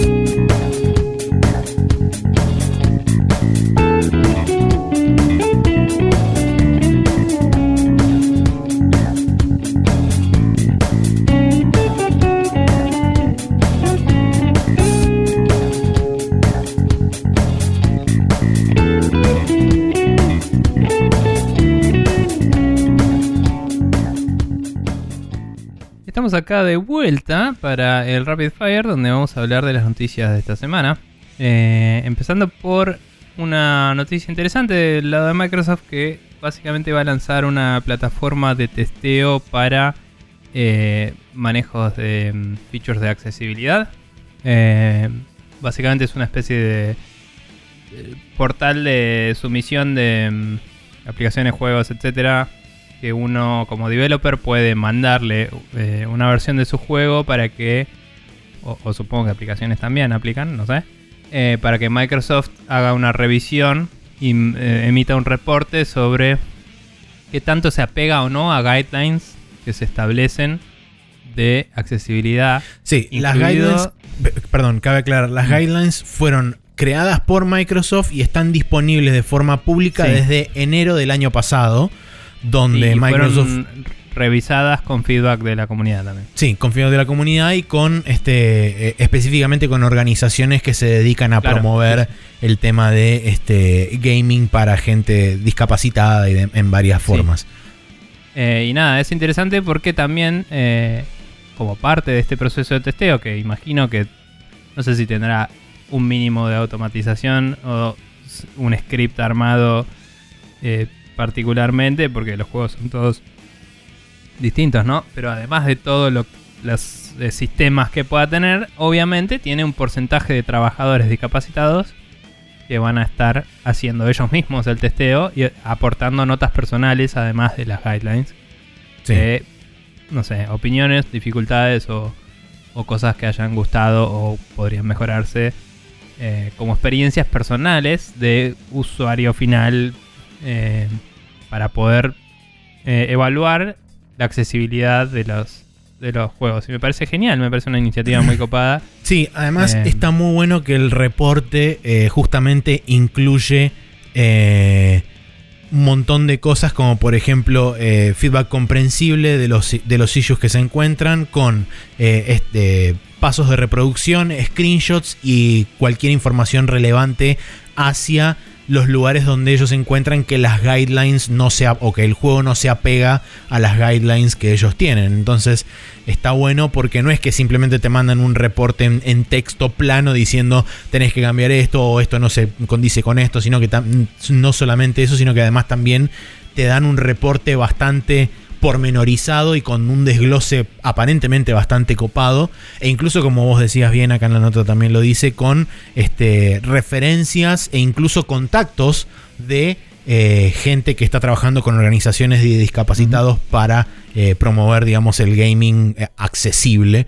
Em, así que nada, me parece una iniciativa súper copada de parte de Microsoft. Recordemos que Microsoft ya viene haciendo bastante laburo y súper comprobable con, desde el momento del lanzamiento del Accessibility Controller, donde le pueden enchufar periféricos de todo calibre, color, marca y, el, mismo control se puede enchufar teóricamente en cualquier consola.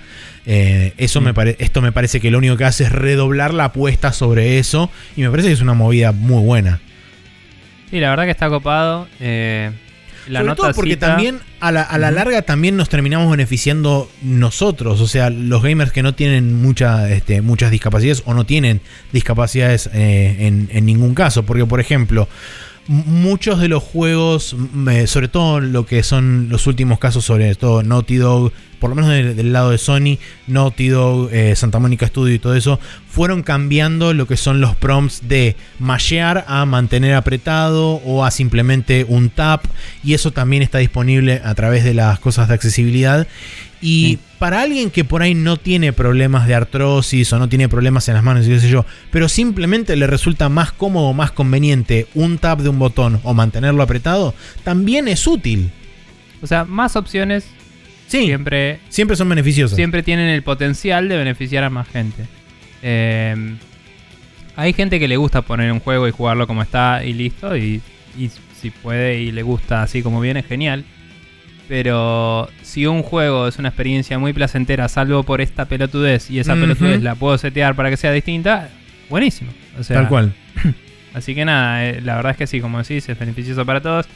También el, tema de accesibilidad nos trajo el control remapeable en las consolas, que Tal cual. existía. Tal cual. Eh, cosas por el estilo. Así que, que por ahora viene a nivel sistema, pero con suerte los juegos lo van a empezar a implementar más, ¿no? Eh, pero bueno, sí. la nota cita que solo en Estados Unidos hay más o menos 46 millones de personas conocidas eh, que son, o sea, el número de, así de 46 millones de personas discapacitadas que juegan en videojuegos y son parte de la comunidad. Sí, me sorprendió el número. Yo la verdad no pensé que fueran tantas. Sí, a mí me sonó como un número grande y en un uno de esos prejuicios inmediatos que uno hace, dije, bueno, tienen una medicina de mierda y se cagan a tiros todos los días. Así que. Tal vez. Eh, pero bueno, también puede ser cualquier seguramente... cosa. es una población muy grande. Tal vez es un porcentaje normal y estoy eh, tomando un prejuicio pelotudo. No, no tengo idea. Sí, no, seguro.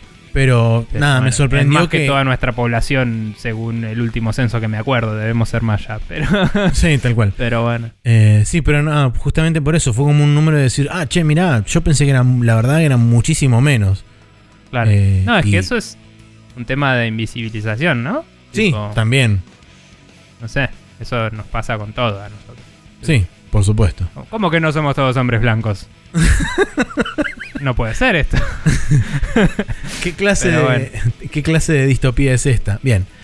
Eh, bueno, continuando con las noticias de esta semana, tenemos eh, la próxima que dice: Para aplacar la exorbitante demanda de placas de video, Nvidia anuncia que la próxima RTX 3060, que va a ser el próximo lanzamiento de placas de video en la gama RTX 3000, eh, estará limitada para minar criptomonedas, mientras también anunciaron una nueva línea de GPU llamada CMP, Cryptocurrency Mining Processors. Eh, la nota eh, refiere directamente a un post en el blog de Nvidia donde hablan justamente de, este tema de que la nueva RTX 3060 que va a salir va a estar disponible a la venta a partir del 20 y pico de febrero, o sea, la semana que viene a más tardar.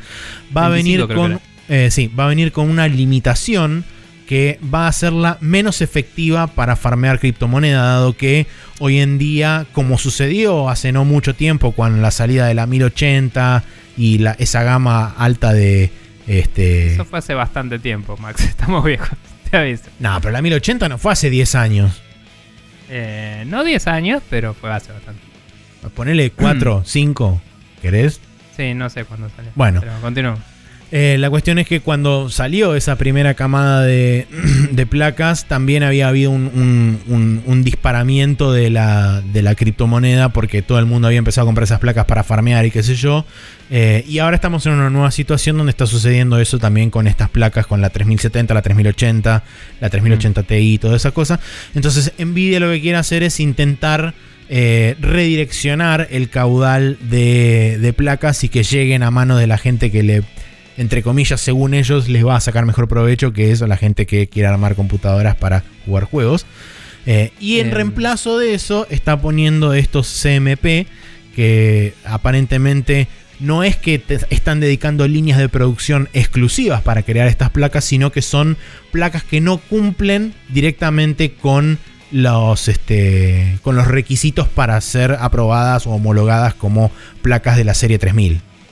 Eh, sí, no, igual, porque lo que dicen es que usan hardware que no cumplió con las specs, pero no van a tener salidas de video y eso, o sea, sí están usando partes dedicadas para ensamblar eso, pero... Claro, sí.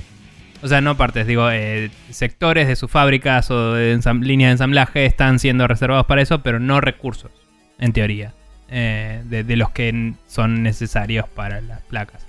Entonces, no debería afectar la producción de las placas, sino que, entre comillas, hicieron producción con sobrantes de estas otras. Em, no sé bien cómo funciona eso, no sé si es como hacemos un testeo de la placa, una de cada 20 anda bien la parte que sirve para minar y no la parte que sirve para escupir video, entonces lo cortamos ahí y sale. No tengo idea Sí. cómo funciona. Me da la impresión de que debe ser gracias al diseño modular que tienen las nuevas. Sí. La iniciativa me parece copada. Em, la limitación artificial de el eh, proceso para minar me parece en concepto abstracto choto, porque es como limitarme el hardware artificialmente para cualquier cosa me hincha las bolas. Pero eh, es una solución que pueden implementar ellos para tratar de mm, modificar el mercado para evitar esta escasez causada por algo que no tiene nada que ver con lo que ellos apuntan con su producto. O sea, lo entiendo. Dicho eso, está mejor todavía que están dedicando una producción a algo que cubre esa necesidad como medida para reforzar esta situación. Seguro. Eh, y eh, aparte se supone que van a consumir menos energía, ser más chicas eh, y, y como más eh, útiles para eso en ese sentido, ¿no? Porque, o sea, Sí. vas a en teoría poder acomodar más en menos espacio, consumir menos electricidad, etcétera, etcétera. Eh, La verdad que ya el minado de currency está medio perdiendo el sentido y rompiendo un poco el sistema capitalista yuppie, pero a la vez está, como salió en las noticias y todo, consumiendo una cantidad de energía medio pelotuda que no es muy renovable y que es como, che, bueno, esto es medio distópico y un tema más grande que no vamos a cubrir ahora. Pero entonces bancar esa industria también es polémico, digo, pero digo, sí, sí es... eh, sí me parece una forma en la que Nvidia puede mitigar el problema y está bueno que esté tomando pasos para, eh, para hacer lo que pueda ah, al respecto. Em, así que veremos cómo le va, porque eso es algo medio sin precedentes. Capaz que también la limitación artificial es fácil de bypassear y, y volvemos a, a- lo mismo en un par de semanas, ¿viste? O sea, si, si hay disponibilidad de, de 30-60, pero de las que son para minar no, y alguien descubre cómo dar vuelta a la, la limitación, Sí, olvídate. bueno, vamos, vamos a volver para atrás al toque. Van Así a volar de sí. Vamos Sí, a ver no, qué tan útil es porque depende de esas dos cosas el plan, no es una Sí, sola cosa. y mucha gente lo que estaba diciendo es que esto también puede llegar a ser totalmente en vano porque lo- la, la gente que mina cripto directamente en vez de comprar una 3060 compra dos y con esas dos hace lo que, se- lo que haría el trabajo de una Mm. y es todavía peor. Por eso digo, depende de qué tan disponible ponen eh, la otra. Sí, el CMP. Eh, porque se supone que consume menos, ocupa la mitad del lugar y rendiría eh, lo que rendían antes o más, no tengo idea, em, porque se supone que es más dedicado, entre comillas. Eh, entonces digo, si, si, si pueden proveer a ese mercado, si hay suficiente output, eh, que si lo hacen con rejects de las otras, no sé cómo pueden asumir que van a poder satisfacer la demanda, digamos. Sí, no sé. Pero, o sea, no sé, comprar dos de las otras no me parece que sea una solución viable porque el minar cripto, hasta donde yo sé, ya está en un punto en el que no es muy redituable. em, Costo-beneficio con respecto a la, a la con- cantidad por de el consumo energía. eléctrico mismo, Claro. justamente. Entonces, si, si cortás la eficiencia a la mitad, que es lo que hicieron ellos en teoría, que hay que ver de nuevo qué tan infalible es eso, porque es artificial. Sí, hacen como un cortás- offset del costo de energía que se va más arriba de lo que Claro. generan, de la Si ganancia que generan mitad, minando. Si rendís la mitad y te sale la misma ele- electricidad, capaz no te rinde, Maxi. Por eso digo, capaz comprar dos no te sirve, porque sería Claro, sí, consumir el razón. doble de electricidad. eh, o sea, Sí, para, para ganar no sé. un 100% menos. Sí, es de verdad. Sí, hay que ver, hay que ver. Pero bueno, de nuevo, eh, también sería mucha más refrigeración, no, escala Sí, sí, no sí, linealmente. Por eso digo, si, si ellos pueden proveer la cantidad eh, como para que esa gente que compra a lo loco eh, satisfecha, estaría bueno, es una buena solución. Pero no, no veo cómo eso puede pasar si lo hacen con sobrantes. Sí, no, es que ya llegó un no punto entiendo. de ridiculez que el otro día estaba viendo que hay, hay chabones en China que arman este arman mining farms con notebooks. Con notebooks que vienen con, la, Sí. con las placas, mo- las versiones mobile de las 3060, las 3070, todas esas movidas. Sí. Están comprando Es que las notebooks históricamente, viste que históricamente salía mucho software que adentro tenía un miner Sí. que se distribuía globalmente y cada uno calculaba un cachito. Eh, no sé, hay de todo. Había uno, eh, se había, había hecho, había un caso medio loco. Eh, el Xcode, viste la IDE que se usa para programar iOS. Sí. Eh, pesa un huevo y no lo puedes actualizar incrementalmente porque Apple es una verga. Hmm. Eh, entonces tenés que bajarte como 15 gigas comprimido, que de comprimido pesan 25 gigas cada vez que sale una versión, aunque sea tipo subí un, un minor, el, el version number.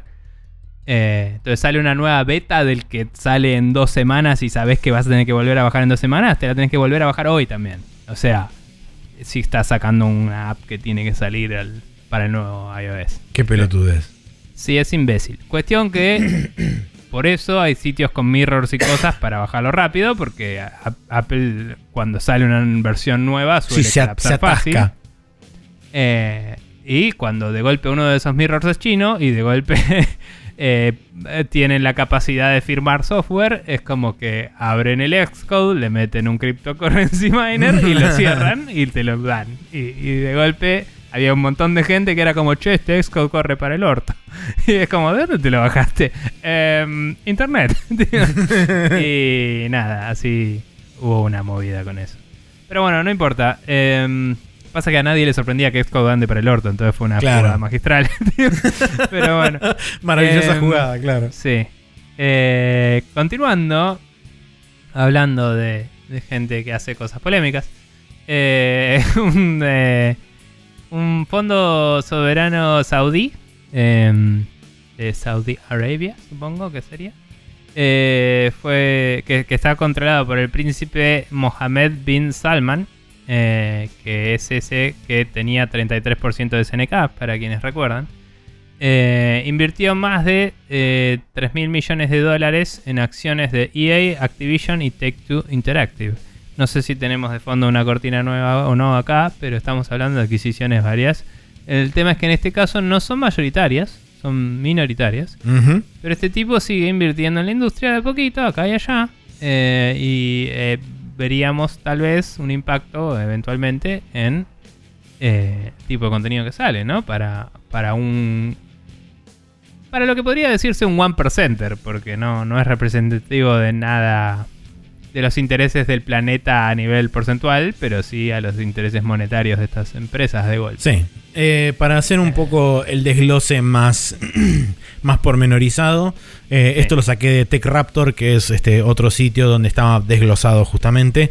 Las acciones de en cada, en cada una de las compañías representan alrededor del 3.5 para EA, eh, 2.6 para Activision y 3.5 para Take Two Interactive.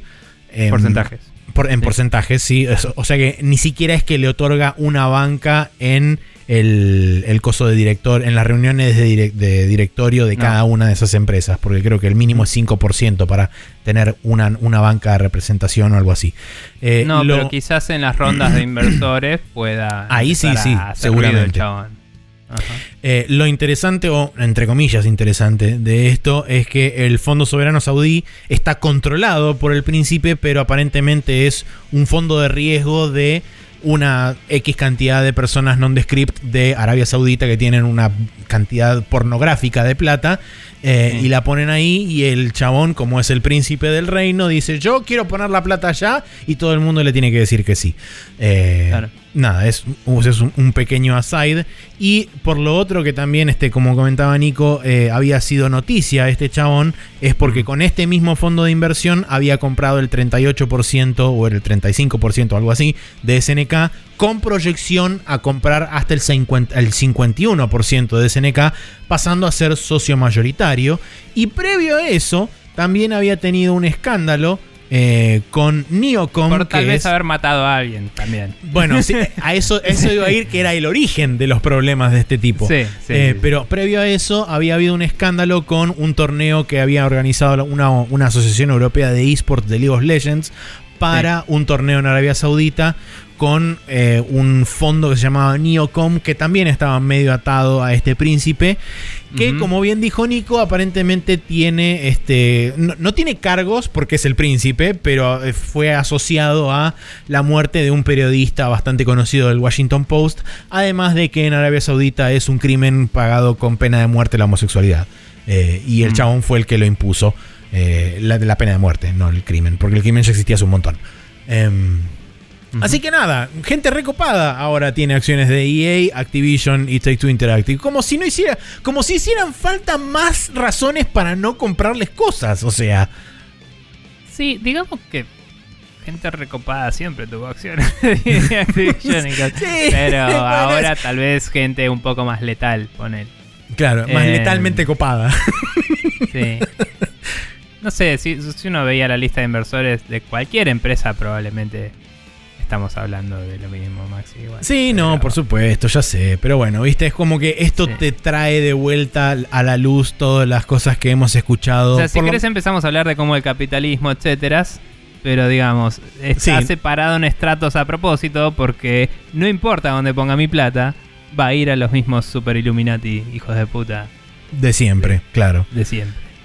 Eh, Eh, sí, nada. pero bueno, nada, eso, eh, una noticia súper alegre y feliz de cómo la gente que tiene Sí. pornográficas cantidades de dinero hace lo que se le canta el quinto forro de las bolas y compra lo que se le canta el quinto forro de las bolas. En Sí. tangenciales noticias relacionadas, recordemos que la semana pasada hablábamos de, che, ¿y se acuerdan de Tencent que estaba comprando un montón de cosas? Nos olvidamos de esta pequeña gente que está en el Medio Oriente que tiene este petróleo cuando abre la canilla y se lava las manos, eh, con lo cual eso es este, como si abrieran la canilla y salían billetes de 100 dólares de, de dentro de la cañería. Con lo cual también diría que no hay que, eh, no hay que menospreciarlos a estos tipos porque claramente pueden gastar 3 mil millones de dólares así como que se les cae la billetera del bolsillo y de repente quizá la semana que viene se compran EA, por decir algo. Dale, buenísimo. Em, pero bueno, sí, es, es un tema, es eh, un- como decía, debe ser un gran porcentaje del 1% del mundo que anda por ahí y, y de golpe están entrando a la sec- el sector de cosas que nos interesan a nosotros. Entonces es como, ah, bueno, ahora es noticia. Exacto. Eh, pero bueno. Aparentemente no son todos hombres blancos al final. Eh, pero bueno, bien. Eh, continuemos. Maxi. Ah, sí, perdón. Eh, bueno, hablando justamente de megacorporaciones haciendo cualquier cosa, eh, Apple aparentemente intentó arrastrar a Valve en su batalla legal contra Epic Games vía una citación que realizó en noviembre pasado en una audiencia con los jueces, eh, reclamando que, o sea, Apple reclamándole a Valve que revele una cantidad significante de información comercial relacionada a Steam para poder ayudar a presentar su caso contra eh, contra Epic Games. A lo que Valve, este, ni, lerdo, ni, perezoso, respondió, primero y principal, eh, Fortnite no está disponible en, en, el store de Valve, así que primero arrancamos mal porque no hay este no hay ningún tipo de relación por ahí. Segundo, Valve es un, es este, un distribuidor. Steam es un distribuidor de juegos en PC y esto es una distribución de juegos mobile, así que no tiene ninguna cosa nada que ver con eh, la otra. Y tercero, dijeron los, abogados de Valve, eh, todas estas cosas que nos están pidiendo son esenciales para nuestro negocio y para cómo nosotros planificamos y hacemos proyecciones financieras y demás, con lo cual divulgar esta información y hacerla pública lastimaría en exceso nuestro negocio. Así que muchas gracias, pero no gracias. Go fuck yourself. O sea, eh, Valve no es una compañía pública. Además. entonces no tiene necesidades legales normalmente de contar todos estos números hacia afuera. Em, por ende, eh, uno de estos argumentos será, nosotros tenemos información privada de nuestros clientes, que ellos decidieron no mostrarle al público cuánto venden, entonces yo no te voy a decir cuánto vendieron mis clientes. Exacto. es válido, ponele. O sea, sí. No, o sea, probablemente a José Capcom no le interesa que publiques esos números, pues si no los hubiera publicado él. Digamos. Eh, entonces es una pelotuda cantidad de empresas que tienen dependencias con Valve como para pedir esto, la verdad es un lío, porque según dice la nota, eh, Apple pidió un desglose medio... Eh, sí, bastante, excesivo, detallado. me parece. O sea, no números grosos, sino un detalle. ¿Cuál es la lista de juegos que tenés? ¿Cuáles son las ventas más importantes? Etcétera. Eh, y como que lo, que sí falla la noticia en, demostrar para mí es cuál es el argumento de Apple concreto. Porque dice, Apple dice que esto es contexto para su discusión. Sí. No sé si Apple, porque no quiere revelar su estrategia antes de la litigación correspondiente, no lo dijo. O si Apple lo dijo y la noticia no me lo está contando, pero no entiendo cuál es el argumento de Apple para decir esto es información relevante para mí. Sí, no eh, leí la carta que está citada justamente acá en la nota que fue encontrada por PC Gamer, pero aparentemente quizá en esa carta haya una explicación, no creo que súper detallada, por como decís vos, el tema de presentar su estrategia legal antes de tiempo, no creo que los beneficie. Sí, o sea, tengo entendido que antes de un juicio vos le tenés que mostrar al oponente qué evidencia vas a usar.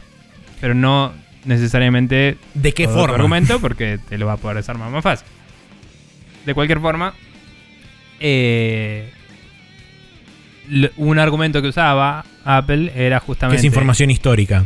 En PC eh, y en general, digamos, el, mayor vendedor de juegos digitales es Steam.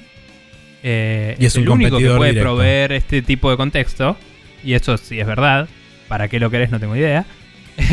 y dice, y es el principal competidor de Epic Store en PC.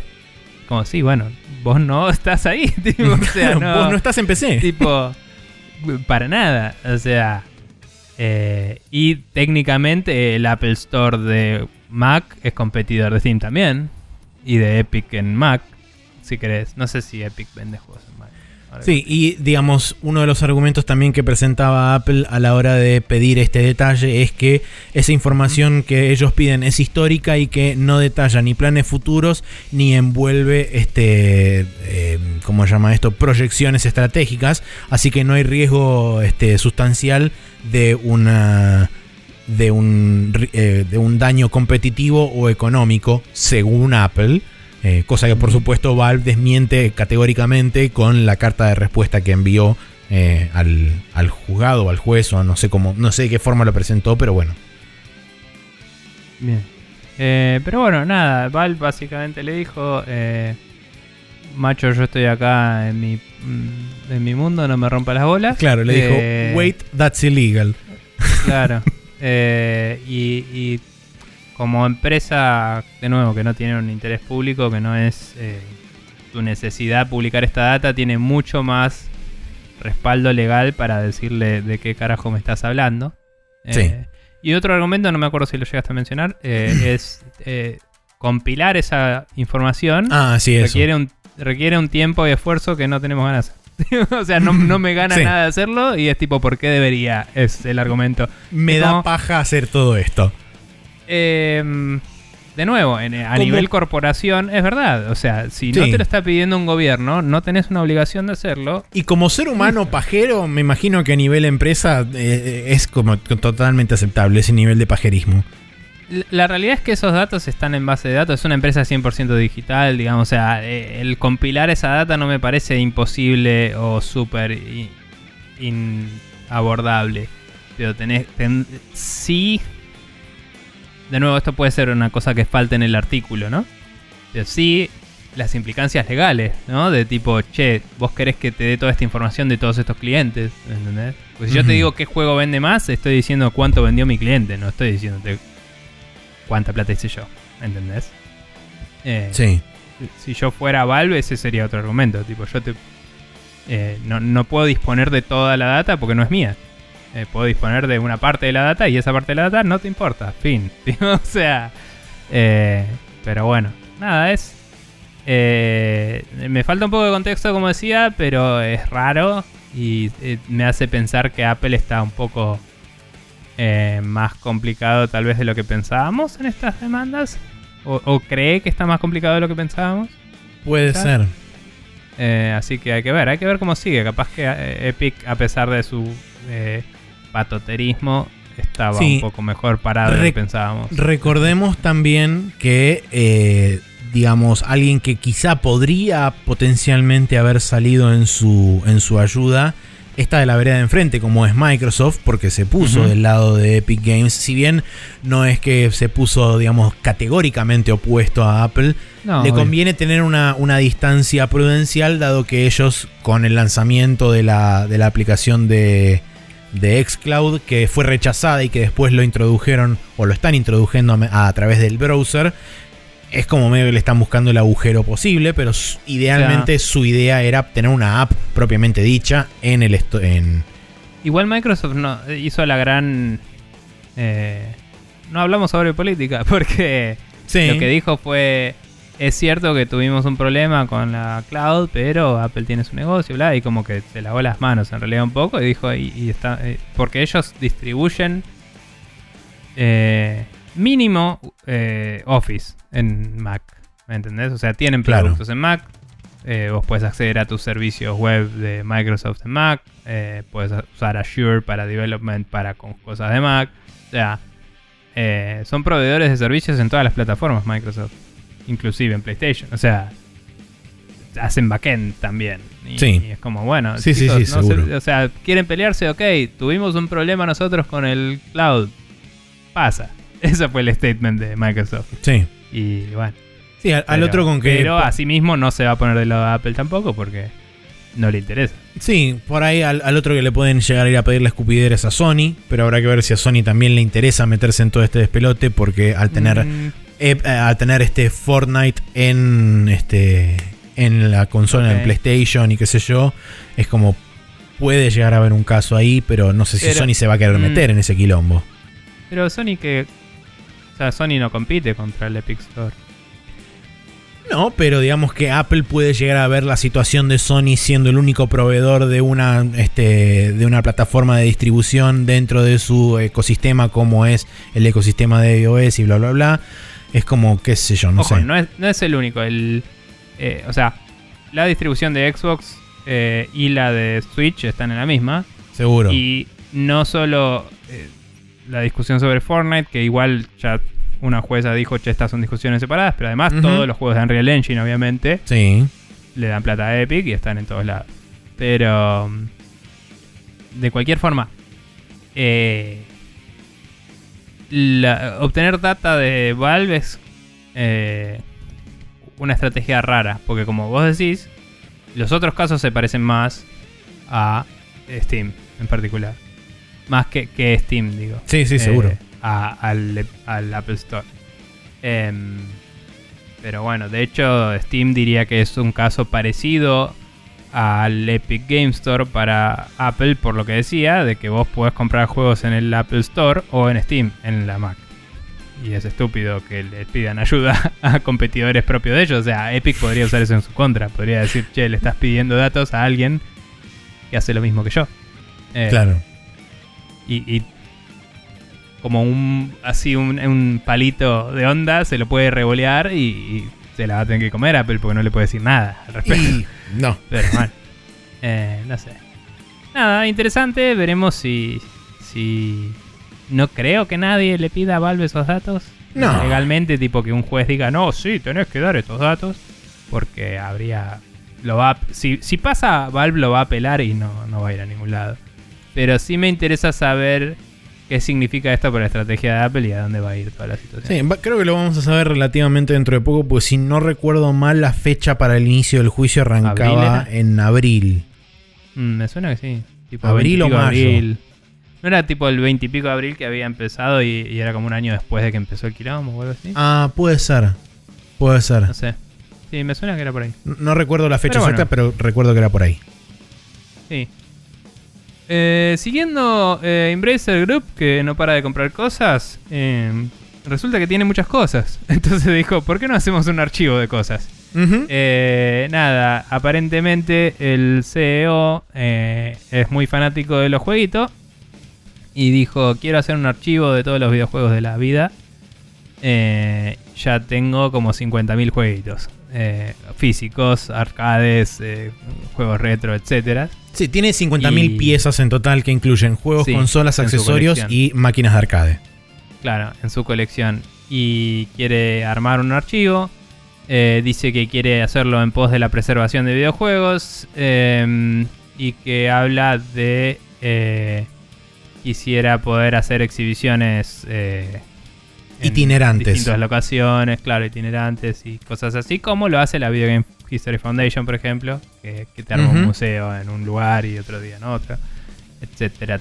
Eh, así que nada, sería interesante viniendo de una empresa que o sea, está bien que es una iniciativa del CEO, ¿no?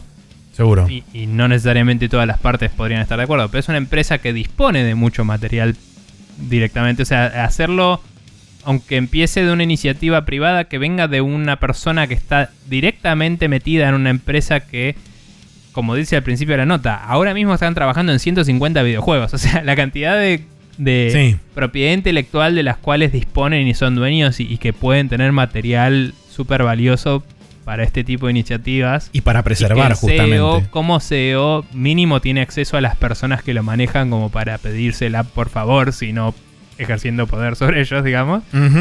Es interesante y ojalá que colabore con otras entidades un poco más democráticas de esto Sí.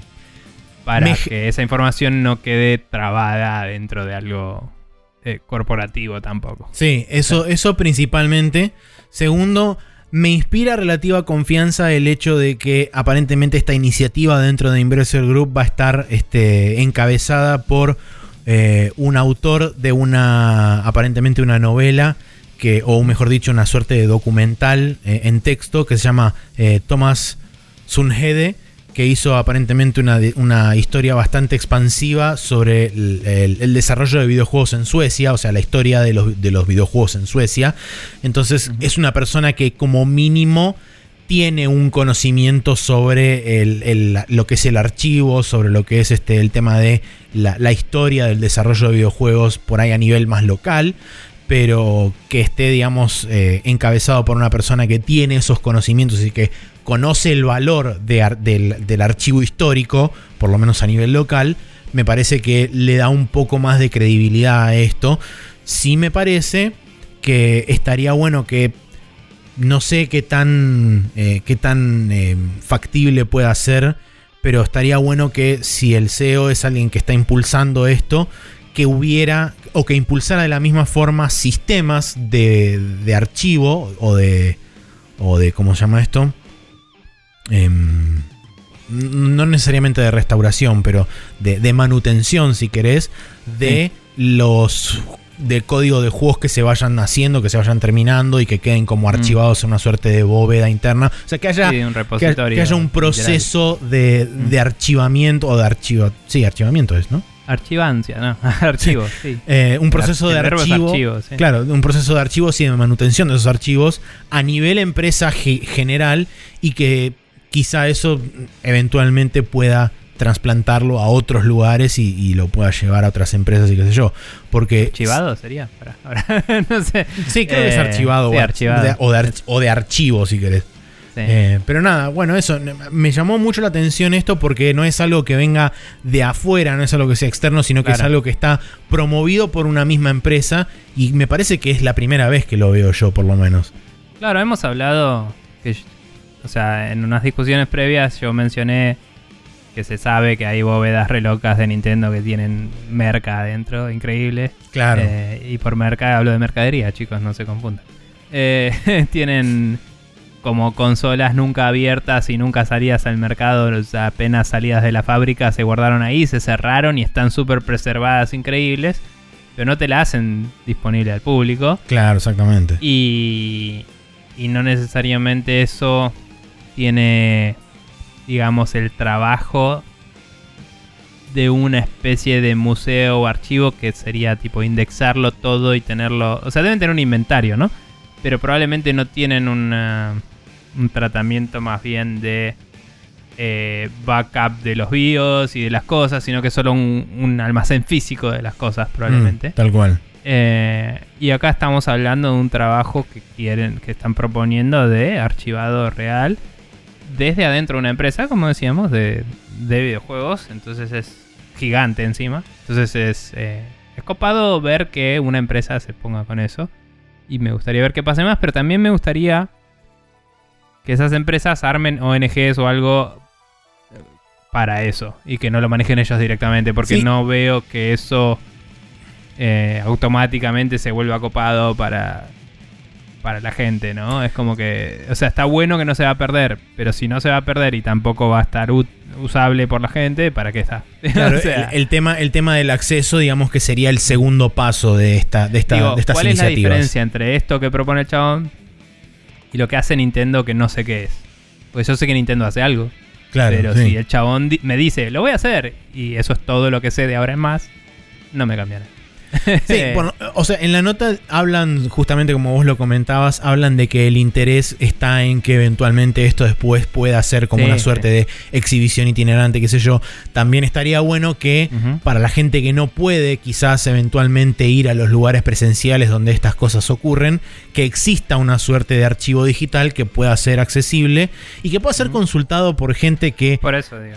Más allá de, de tener un interés quizá pasatista por el, el, Sí, el por consumo. historiadores o por eh, gente, quizás game designers, aunque sea de su propia empresa, tipo, che, ¿querés jugar todo nuestro catálogo para eh, pensar, quiero hacer un nuevo juego de esta IP? Acá lo tenés. Sí, Tipo, tal cual. Hacerlo útil, Sí, eh, exactamente. pero bueno. De, de hecho, en las recomendaciones de hoy tengo algo al respecto que te comentaba antes que Sí. es interesante. Eso fue justamente este lo que me disparó la- acordarme de esta noticia. Pero bueno, Bien. calendario para esta semana que arranca con el martes 23 de febrero con el Curse of the Dead Gods que sale para Windows, Switch, PlayStation 4 y Xbox, que es un action role playing game y roguelike.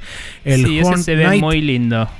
Por ¿Cómo? cierto, para, para quienes le interesen ese tipo de juegos, se ve muy lindo. Tiene una estética medio Mike Mignola barra Darkest Dungeon, pero se parece que se juega más tipo Diablo y se ve muy bien.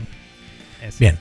Eh, el Hornet Knight para PlayStation 4, que es un juego de plataformas. El Persona 5 Strikers, que sale para Windows, Switch y PlayStation 4, que es el muso de Persona. El Rogue Heroes Ruins of Tassos, que sale para Windows y Nintendo Switch, que es un action role playing game y un roguelike también. El We Were Here Series para PlayStation 4 y PlayStation 5, que es aparentemente es un juego de aventura y puzzle.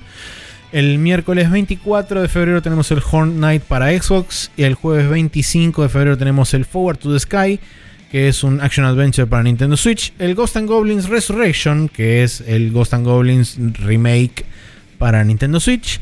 El Hellpoint para Nintendo Switch, que es un action role playing game. Y el Wrath Aeon of Ruin para Windows, Mac, Linux, eh, Nintendo Switch, PlayStation 4 y Xbox, que es un FPS de que no sé, pero es eso. Sí, y no por suena. último, el viernes 26 de febrero tenemos el Bravely Default 2 para Nintendo Switch y el Horned Knight para Windows y Nintendo Switch. Sí, no me acordaba que tan pronto salía el Bravely Default 2 y todavía no juega el 1, así que no sé si me interesa. Eh, algún día lo tengo que jugar. Em, pero bueno, y el Wrath no me suena para nada. El Ion of Ruin me suena como subtítulo, pero no sé qué mierda esto es. Eh, pero bueno, nada. Así estamos. Bien, cabe destacar para quienes le interese que esta semana está ocurriendo la BlizzCon. No estamos muy al tanto porque no nos está importando mucho nuestro profesionalismo de eh, podcastil. Pero noticias destacables al respecto. eh, se anunció finalmente la super rumoreada y sabida eh, re- remasterización del Diablo 2 eh, va a salir disponible para mínimo PlayStation 4 y Switch. Supongo que Xbox también. No sé si vi, no vi un anuncio al respecto. Bueno, y vi- PC, asumo. supongo que PC también.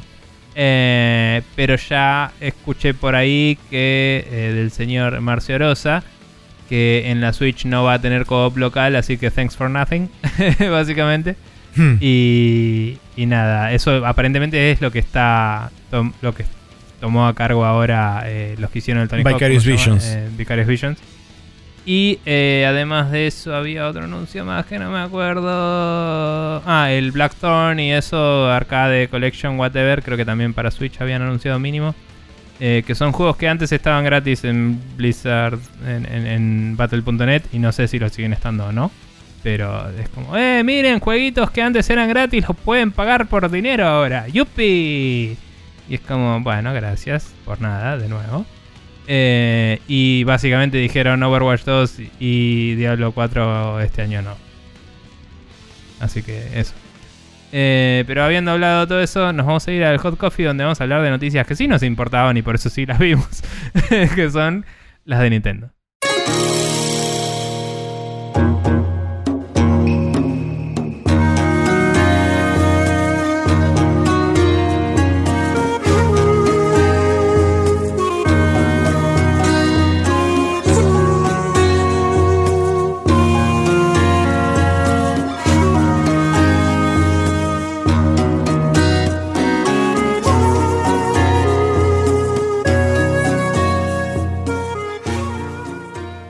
Acá estamos de vuelta en el Hot Coffee donde vamos a hablar de la Nintendo Direct que se dio el 17 de febrero, que fue la primera Direct eh, de completa, digamos, no llamada mini o partner Nintendo, Indies, eh, featured, third party, whatever. Sí, ni siquiera tampoco de específicas como la, la Direct de Smash o la Direct de Pokémon o esas cosas. Sí, esta es la primera Nintendo Direct hecha y derecha de como 50 minutos que salió en un rato. eh, Sí, la última en fue 18 donde- meses, según la nota. La última fue Mm. exactamente en la que anunciaron la secuela de Breath of the Wild. Esa fue la última ¿En Nintendo la E3 Direct del posta. 2018? Eh, no, del 2019. 2019, sí. Septiembre de 2019, para el. Tokyo Game Show fue. Ah, el Tokyo Game Show fue. Ok, bueno.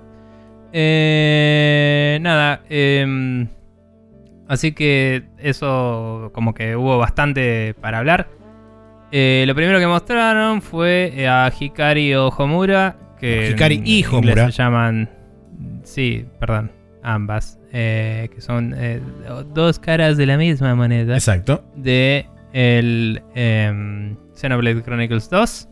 Eh, esta va a salir para Smash ahora en marzo de 2021 como parte del te- tercer Character Pack. Eh, no, segundo Creo Character Pack, creo que es el tercer personaje del Character Pack. Si no me equivoco. que es el segundo recién. Bueno, sí, puede ser. Eh, nada, eh, ap- eh, apareció así en un tráiler que estaba en el inglés horrible que tiene Sí. el juego. eh, y después lo vi en japonés y estaba en japonés, obviamente. Curioso. Pero nada, y, y hicieron toda una introducción re larga y todo. Y era como, sabemos que vas a hablar del Smash, apurate. tipo, Sí, no la hagas bueno, tan larga, te lo pido por el amor de Sí, Dios. era como, Dios, el cringe. Y bueno, nada, está- se ven bastante bien los movimientos, medio que tienen... eh, parece que tiene mucho coverage el movimiento, O sea, como que cada arco que hace eh, cubre media pantalla y decís, bueno, ya se está yendo un poco a la mierda el balance del Smash. Yo sé que no quieren que sea competitivo, pero dale. Eh, así que nada, interesante, igual se ve, se ve divertido el personaje para quienes sigan jugando el Smash. Em, después de eso anunciaron el Fall Guys finalmente para Nintendo Switch, sale en nuestro invierno. Sí, y ni lerdos Eh, ni perezosos, Microsoft también anunció que sale para Xbox en Summer de 2021. Ahí está. No, no- imagino que no pudieron anunciar por ahora que salga en el Game Pass, a pesar de que tal vez sí, porque se la habían mandado tanto que no Sí, se la mandaron con el Among Us Animarse. y fue como, no, bueno, mejor Mm. no hagamos eso de vuelta. Eh, lo cual... ¿Con el Among Us se la habían mandado o con el Fall Guys? No, creo que fue en el Among Us.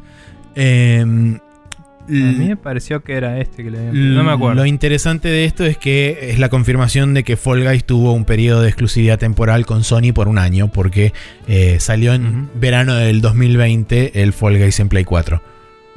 Sí. Eh, igual estaba en PC también, pero en consolas Claro. estaba exclusivo. Eh, continuando, Outer Wilds, un juego que eh, no sé si esperaba que saliera en Switch, va a salir en Switch, también en invierno 2021, muy bien recibido, dicen que la historia está muy buena, nunca lo jugué. Sí escuché que corría medio duro en las consolas de la generación anterior, así que hay que ver qué tal está el port.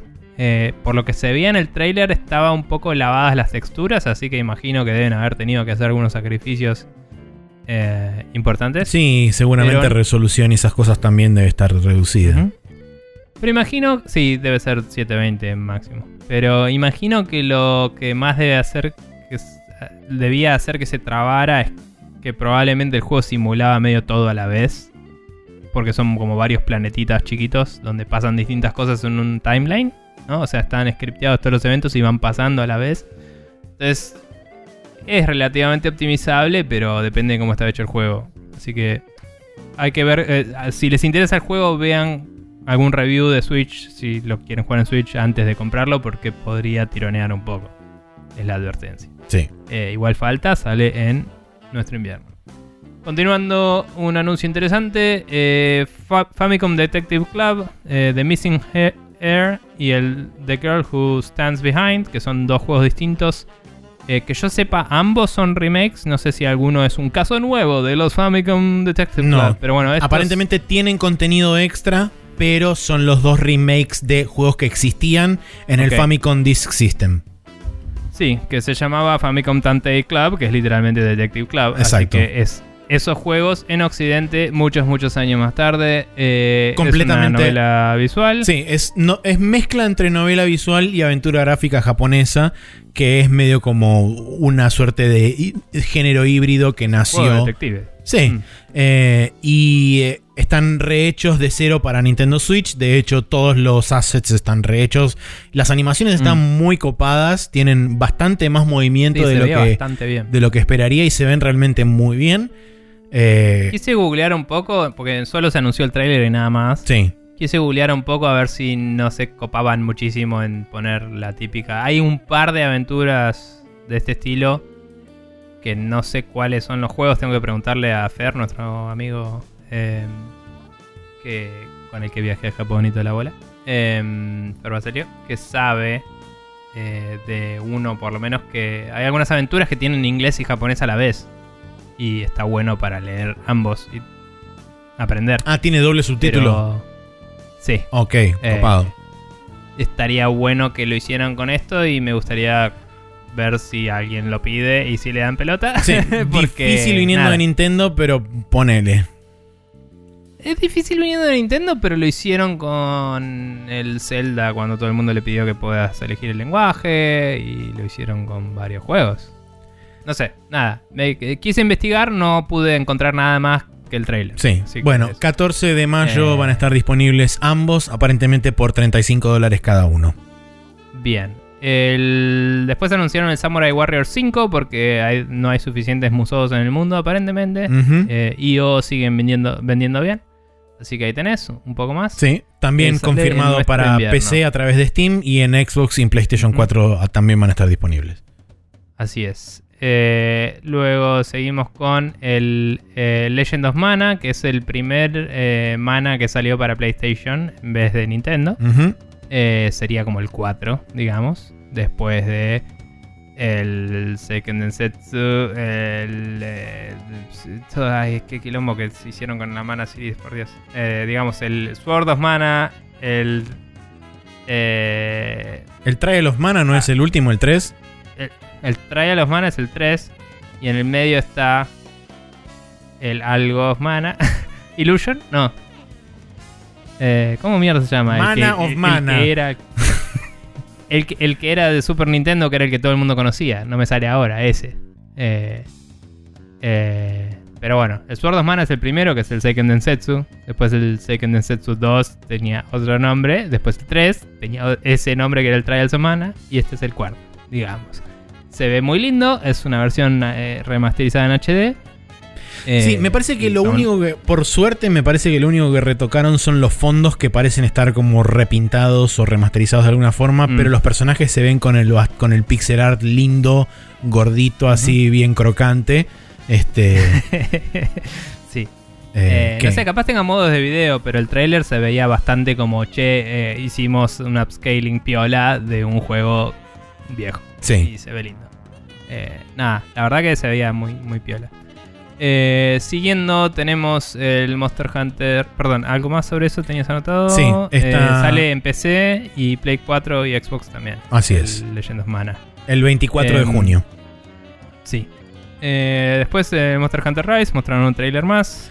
Con el 26 varios, varios monstruos que no sé si son que retornan o son nuevos o quizás hay una mezcla entre varios, pero lo notable es que de la misma forma en que buena parte de los pre-world y sobre todo los que eran handheld eh, tenían insectos, aparentemente Rise vuelven los insectos eh, porque se mostraron tres o cuatro insectos que no existían en World. Eh, así que nada, interesante por ese lado. Y por otro lado, aparentemente las handlers no van a ser inútiles, sino que uh, aparecen al final del tráiler con un arco y una lanza. Y es como, bueno, gracias por ser este, más útiles automáticamente que la estúpida del Monster, Monster Hunter World.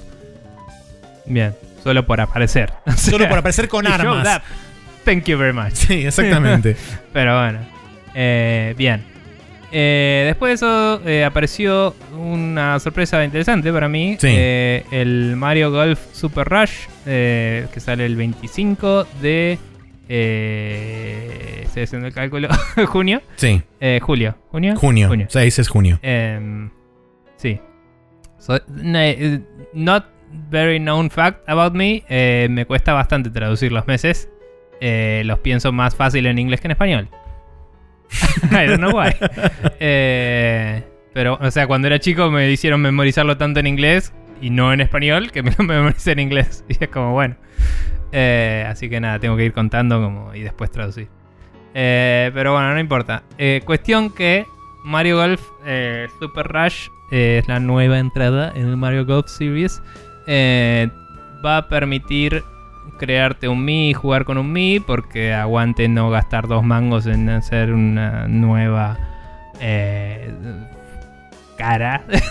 tipo, en- sí. tipo, hacer un nuevo sistema de creación de personajes, la concha de tu madre. A nadie le gustan los Mi, son feos. Tipo, tenían sentido en la Wii que tenía 480 de resolución. La concha de tu madre. Pero dale. Eh, voy a hacer otro paréntesis más. ¿Viste que los personajes de Breath of the Wild usan el sistema Sí. de los Mi para adentro? Sí. Es un flash eso.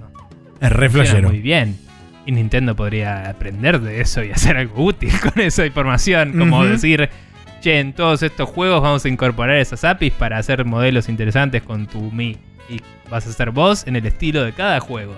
Pero no, porque aguante ser un pelotudo. Continuemos. Eh, bueno, Mario Golf se ve, se ve como un Mario Golf.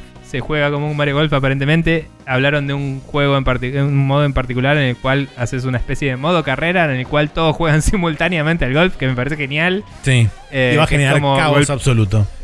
golpeas la pelota y te vas corriendo al siguiente lugar para seguir golpeando la pelota a ver quién termina primero. Entonces me parece que el puntaje final va a ser una mezcla entre el par, digamos, a ver qué tan bien eh, en cuánta cantidad de tiros metes y la velocidad con la que ganás seguramente te va a dar un bonus. Sí, y Y además. podés meterle tipo tacles a los otros. y Además de todo eso, justamente iba a decir que puedes usar power-ups mientras vas corriendo de un hoyo al otro, porque en un momento se ve Sí. a Luigi consumiendo una flor de hielo y que le salen como unos esquíes y va patinando y va más rápido que los demás. va flasheando Iceman, sí. Pero no sé si es que va a haber distintos power-ups o que cada uno tiene su power-up y son todos un boost. Ah, Porque cada uno que mostraron básicamente era como, ahora corro más rápido. Y es como, ah, ok. Puede ser entonces, que sea eso. medio que lo vi y me decepcionó un poco. Parecía más una elección estética de cada uno acelera de su forma loca. Eh, pero no importa, es un juego de golf, o sea. Claro, sí. Eh, se ve divertido, se ve como un buen Mario Golf. Eh, yo le tengo cariño al Mario Golf de Game Boy Advance, de, de Game Advance, no, de Game Boy Color, que lo jugué emulado hace muchísimo tiempo y era un lindo juego. Y lo tengo en cartuchito japonés y es- sigue siendo un lindo juego. Así que nada, le tengo un poco de fe. Nunca me compré el de 3DS que parecía piola. Pero este. Esperaré las reviews igual, porque el Mario Tennis me decepcionó mucho el de, el de Switch. Sí. Así que hay que ver. Em, eso sale el 25 de junio, como decíamos. Eh, continuando. Tales from the Borderlands, la eh, versión, digamos, aventura gráfica originalmente de Telltale Games, que ahora no sé si la publica directamente eh, Gearbox o bien mierda. Em, sale el 24 de marzo para Nintendo Switch. Creo que Eh, también iba, iba a estar disponible a la venta en otras plataformas el mismo día. eh, porque había, había escuchado o había leído mención de que iba a estar disponible a la venta de vuelta en Steam. Pero no leí la Mm. fecha. Así que potencialmente puede estar disponible tanto en Steam como en otras plataformas el mismo 24 de marzo. No sabía que había dejado de estar disponible porque Sí, los, cuando- o sea, los derechos se debían haber revertido, pero digo, no sé qué impediría que se venda y la plata fuera Gearbox Mm, todo este no tiempo, sé, pero las- bueno. sé que cuando Telltale palmó, todo lo que todo lo que era el catálogo de Telltale fue sacado de la venta y después lo fueron subiendo hasta que se renegoció. eh, a, medida que fueron renegociando Hay algunas cosas que todavía no están, de hecho, disponibles. A- Aún si ya estaba, capaz que la noticia es también sale en Play 5, yo qué sé. Puede ser, Eh, si a alguien tranquilamente. le interesa, búsquelo. No sé si a mucha gente le interese. Em, pero bueno. Siguiendo, Capcom anunció eh, el Capcom Arcade Stadium, ya disponible. eh, que los juegos eh, es una de estas colecciones de, de arcades que uno puede comprar distintas cantidades de juegos adentro. Es como un launcher de jueguitos de arcade. Em, los juegos pueden comprarse en packs o por separado. Incluye. Estos eh, son de algunos, creo que hay más todavía, pero los que mencionaron en el video fueron estos. Sí, algunos juegos disponibles son eh, Mega Twins, 1941 Counter Attack, eh, 19XX The War Against Destiny, 1943 que es el juego gratis. Esto ya se había anunciado antes que se iba a lanzar con Sí. 1946 como juego gratis. El Ghosts and Goblins original, el Street Fighter 2, supongo que es, porque dice Sí. SF2. Es el Street Eh, Fighter 2 la base. versión base. ¿Ese es el que le sacaron el sol naciente que el otro día nos pasaron la noticia a los chicos? Exactamente. Bien, bueno, le sacaron el sol naciente del estadio de Honda porque el sol naciente es un símbolo imperial que hoy está medio asociado a ser un facho de mierda. Eh, a los crímenes de guerra de pelear del Japón lado en la de Segunda Guerra nazis, Mundial. Digamos. Pelear del lado de los nazis y causar que te tiren bombas nucleares no sería la mejor forma de mantener tus símbolos nacionales eh, impolutos, vamos a decir. Además es la Eh, bandera del ejército de Japón. Sí, que sigue siendo la de bandera del ejército de Japón. Pero bueno, hoy el ejército es algo. El ejército de Japón. Sí, sí, de, de la, hoy es de la Marina nada más. eh, porque las fuerzas de defensa nacionales no son un ejército. Exacto, La técnicamente. Marina son lo que queda de su ejército. Pero de lo que sea, digamos que las fuerzas ofensivas en Japón son mal vistas en general. Entonces, ese símbolo hoy es mal visto. Lo sacaron de ese lugar y hay gente hablando al respecto. Ahora saben por qué. Continuando. Eh, también está el Command, que no tengo idea cuál es. El Strider, eh, que supongo que es el de arcade. porque Es el original de arcade, sí. Em, y el Dynasty Wars. Que tampoco sé cuál es. ¿Cuál es? No lo mostraron. Pu- Pusieron solamente el nombre. Así que no sé cuál es porque nunca lo jugué. Ok, bien. Siguiendo, eh, un uh, re-release interesante. eh, una Como mínimo. HD remaster de Stabs the Zombie, un juego muy chunky que nunca lo vi en mi vida, más allá de saber que existía y algún screenshot en alguna revista. Idem. Eh, que nada, Stabs the Zombie in Rebel Without a Pulse eh, sale el 16 de marzo. Parece una- un lindo juego de época Play 2, Xbox 1, Sí.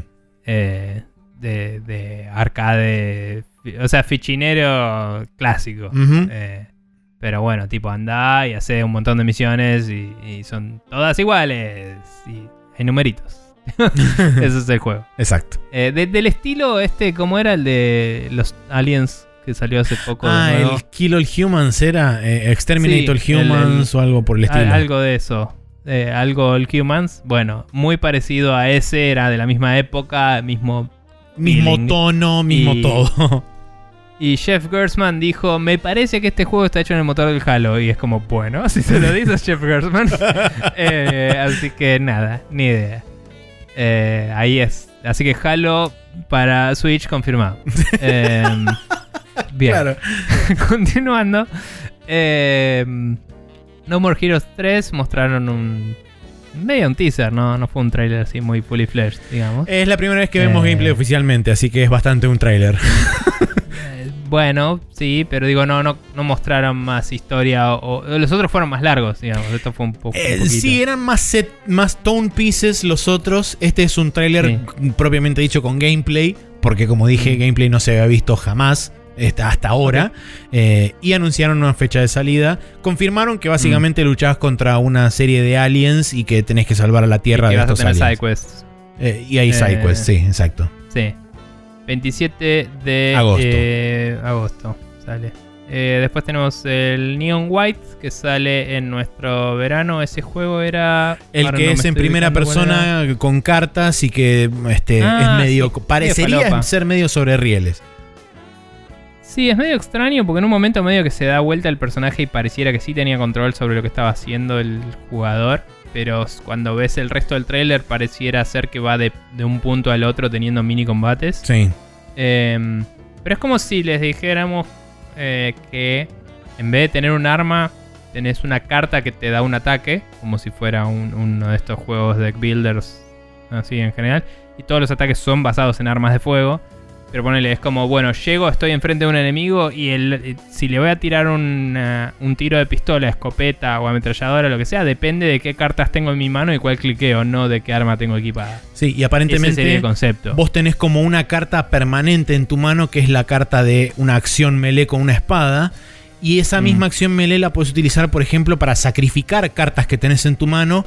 Y esas, ese sacrificio se traduce a que puedes, creo que, o hacer acciones especiales, o ganar bonus, o, o hacer alguna, alguna cosa al respecto a través de la ejecución de esas cartas.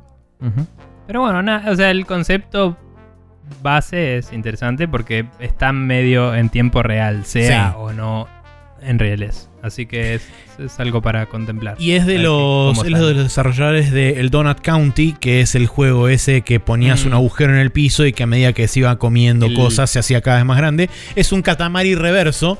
eh, Sí, iba a decir, el único juego que, eh, que- existe en la Tierra que la gente dice es como el Katamari. Porque pero al revés. no hay ningún otro juego como el Katamari Claro. excepto el Donut Country. Exactamente. Así que nada, sí. Eh, interesante. Bien, eh, después anunciaron un juego que es un cáncer que se llama DC Super Hero Girls y no está bueno. Eh, y sale el 4 de junio. Sí. El arte Sí. es como. Eh, ¿Por qué? ¿Por qué todo esto? porque hay unas muñecas que se llaman Bratz o algo de eso. ¿Cómo era? ¿Bratz era? ¿En serio es por eso? No, no sé si es por eso, pero es, es ese tipo de cosa que me da cáncer. Ah. Así que vamos a dejarlo ahí. Bien, perfecto. Em, continuando. Plants vs. Zombies, Battle for Neighborville. Eh, esto es el... Tenía otro nombre, no era Plants vs. Zombies, el, cuando salió... Garden Warfare, ¿no era? No era el Garden Warfare, pero... El Garden Warfare es una cosa, Battle for Neighborville es otra, diferente. Estamos, pero no es tipo el Garden Warfare 2 o alguna expansión o algo. No, no, ¿Estamos es un juego totalmente separado. Que de hecho Ok. estoy buscando porque mm, no recordaba si era exclusivo de Nintendo Switch o si iba a salir para otras plataformas. Eh, aparentemente está disponible en Steam. Así que Sí. eh, es un. Ah, salió el eh, 4 de septiembre de 2019. Así que sí está disponible en Play Cuando 4, Xbox volvieron los One y juegos en- de EA a Steam, así que capaz que es de antes. Eh, ah, bueno, puede ser. No, pero dice Initial Release Date, porque también está en, un- está, también está en Play 4, Xbox One y, y en Windows. Bueno, pero era primera persona, ¿no? O sea, Sí, es en primera medio- persona, es un FPS. Viene de la parte de Garden Warfare y no de la de por turnos. Claro, sí, sí, sí. O sea, de Plants vs Zombies. quizá es medio un spin-off de el Garden Warfare. Sí, sí, sí. eh, pero bueno, sí, eso. O secuela, lo que sea. Bien, eh, sale el 19 de marzo. Eh, se ve simpático para, para quienes les gusta la franquicia. Y Eh, Me encanta, sí. adoro el hecho de que EA en todos sus trailers ahora tiene que especificar que todos los, este, los ítems que están dentro del juego son desbloqueables a través de gameplay y no a través de pagar cosas. Me encanta que tenga ese estigma permanente para toda la eternidad. Está bien, me parece adecuado. Em, me encantaría ver qué dicen cuando no sea el caso. Claro, O bueno, sea- sí, obvio. Pero bueno. Eh, continuando, eh, anunciaron el Mitopia para Nintendo Switch. Creo que es literalmente un port de 3DS. Del juego de había un 3DS, juego sí, es un, es un RPG de 3DS donde vos utilizabas los Mis para popular Sí. el mundo con personajes y podías asignar a varios personajes que sean ya sea tus party members o tus enemigos. Sí, fue medio como un juego que salió post. Creo que salió después del Tomodachi Life. Era como, che, bueno, vamos a agarrar estas cosas y hacer un juego con una historia en vez de hacer un. Sí. eh, no me fiaría juguete. de mi memoria, sobre todo en lo que respecta a handhelds, porque les di cero pelota, pero no recuerdo Mm. haber siquiera escuchado mencionar este juego en 3DS, por lo menos fuera de Japón. eh, yo creo que había escuchado al respecto. Ok. Pero no lo sé. Creo que fue de la época del Tomodachi Life. Sí, del Tomodachi Life me acuerdo, pero, Pero no, no sé. no recordaba este, así que... Eh, pero hable- a- hablando de Japón, eh, esquipié muy por arriba la versión japonesa de la. Había un par de anuncios exclusivos de Japón que no están acá. Estaba el Densha de Go. Hay algunos de acá que no están en Japón y hay algunos de Japón que no están acá. Sí. Eh, y nada, es interesante. ¿El Densha Go estaba? El Densha de Go estaba en la japonesa, porque lo mencionaron en el podcast de Eh. A4 de A4 Play. Eh, Fer lo está jugando en PlayStation 4. muy bueno. Sí, dicen que la versión de PlayStation 4 de hecho se ve mucho mejor. No me sorprende. Pero bueno, me dan ganas de jugarlo a ver qué onda, a ver si puedo entender algo. Y es tipo, ah, trenes japoneses, qué lindo. Eh, pero bueno, no importa. Eh, continuando. Em, después de esto mostraron eh, ítems con respecto a Mario a partir del update del 25 de febrero, justo para cerrar el año aniversario 35 de Mario. Em, y bueno, nada, va a haber disfraces de Mario, Luigi y no sé cuántos más. No- o sea, no anunciaron el total de ítems, pero mostraron algunos. Sí. Y mostraron algo interesante para la gente que juega el juego todavía, que es eh, los pipes. Vos podés poner uno en una parte de la isla y otro en otra. y Solamente- hacer una especie de... Podés craftear dos, dijeron. Ok, bueno, uno en una parte de la isla y otro en la otra. Sí, no, digo, para la gente que no se emocione que van a poder hacer un fast travel system a través de toda la isla. Van a poder poner uno en un lugar, otro en otro y ya está.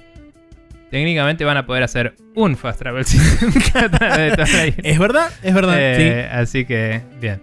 Eh, pero bueno, nada, eh, eh, es interesante como concepto. Inclusive podría llevar a eh, hacer una parte...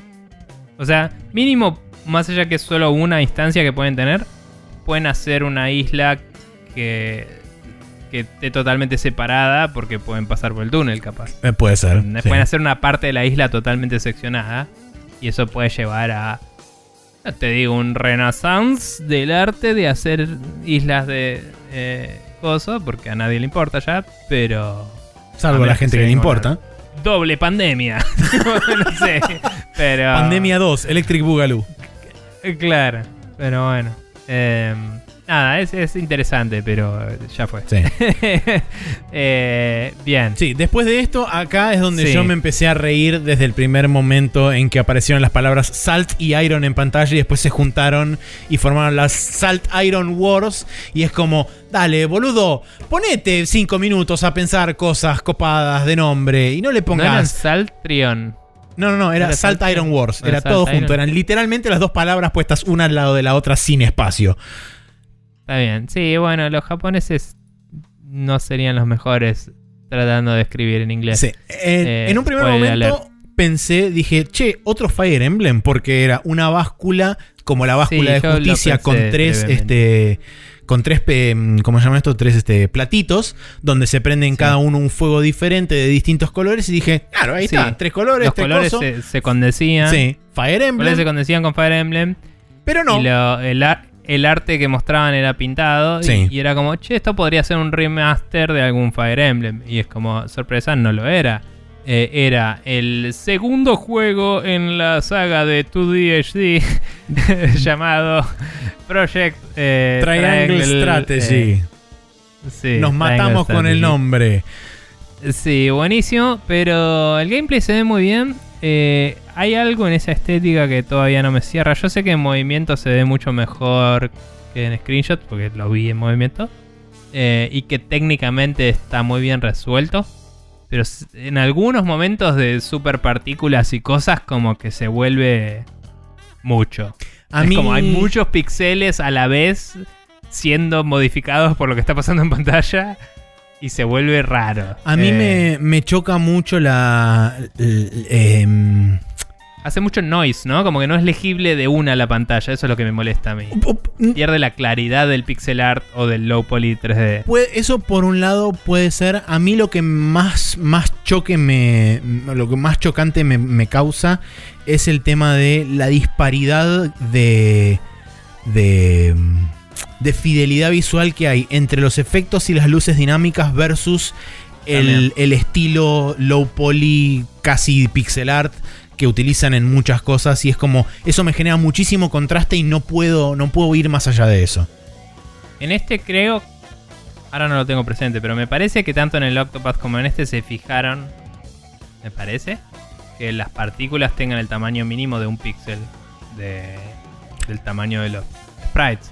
El problema es que los colores no están atados a una paleta limitada.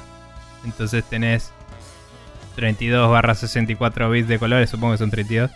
Em, que, que como que la, la- no sé, tenés un fuego y es como super alfa blended, Sí. increíble. Y el chabón está al lado y se modula en su paleta de 5 colores con 32 bits de colores. Y es como, el chabón tiene 5 colores, o sea, poneme 6.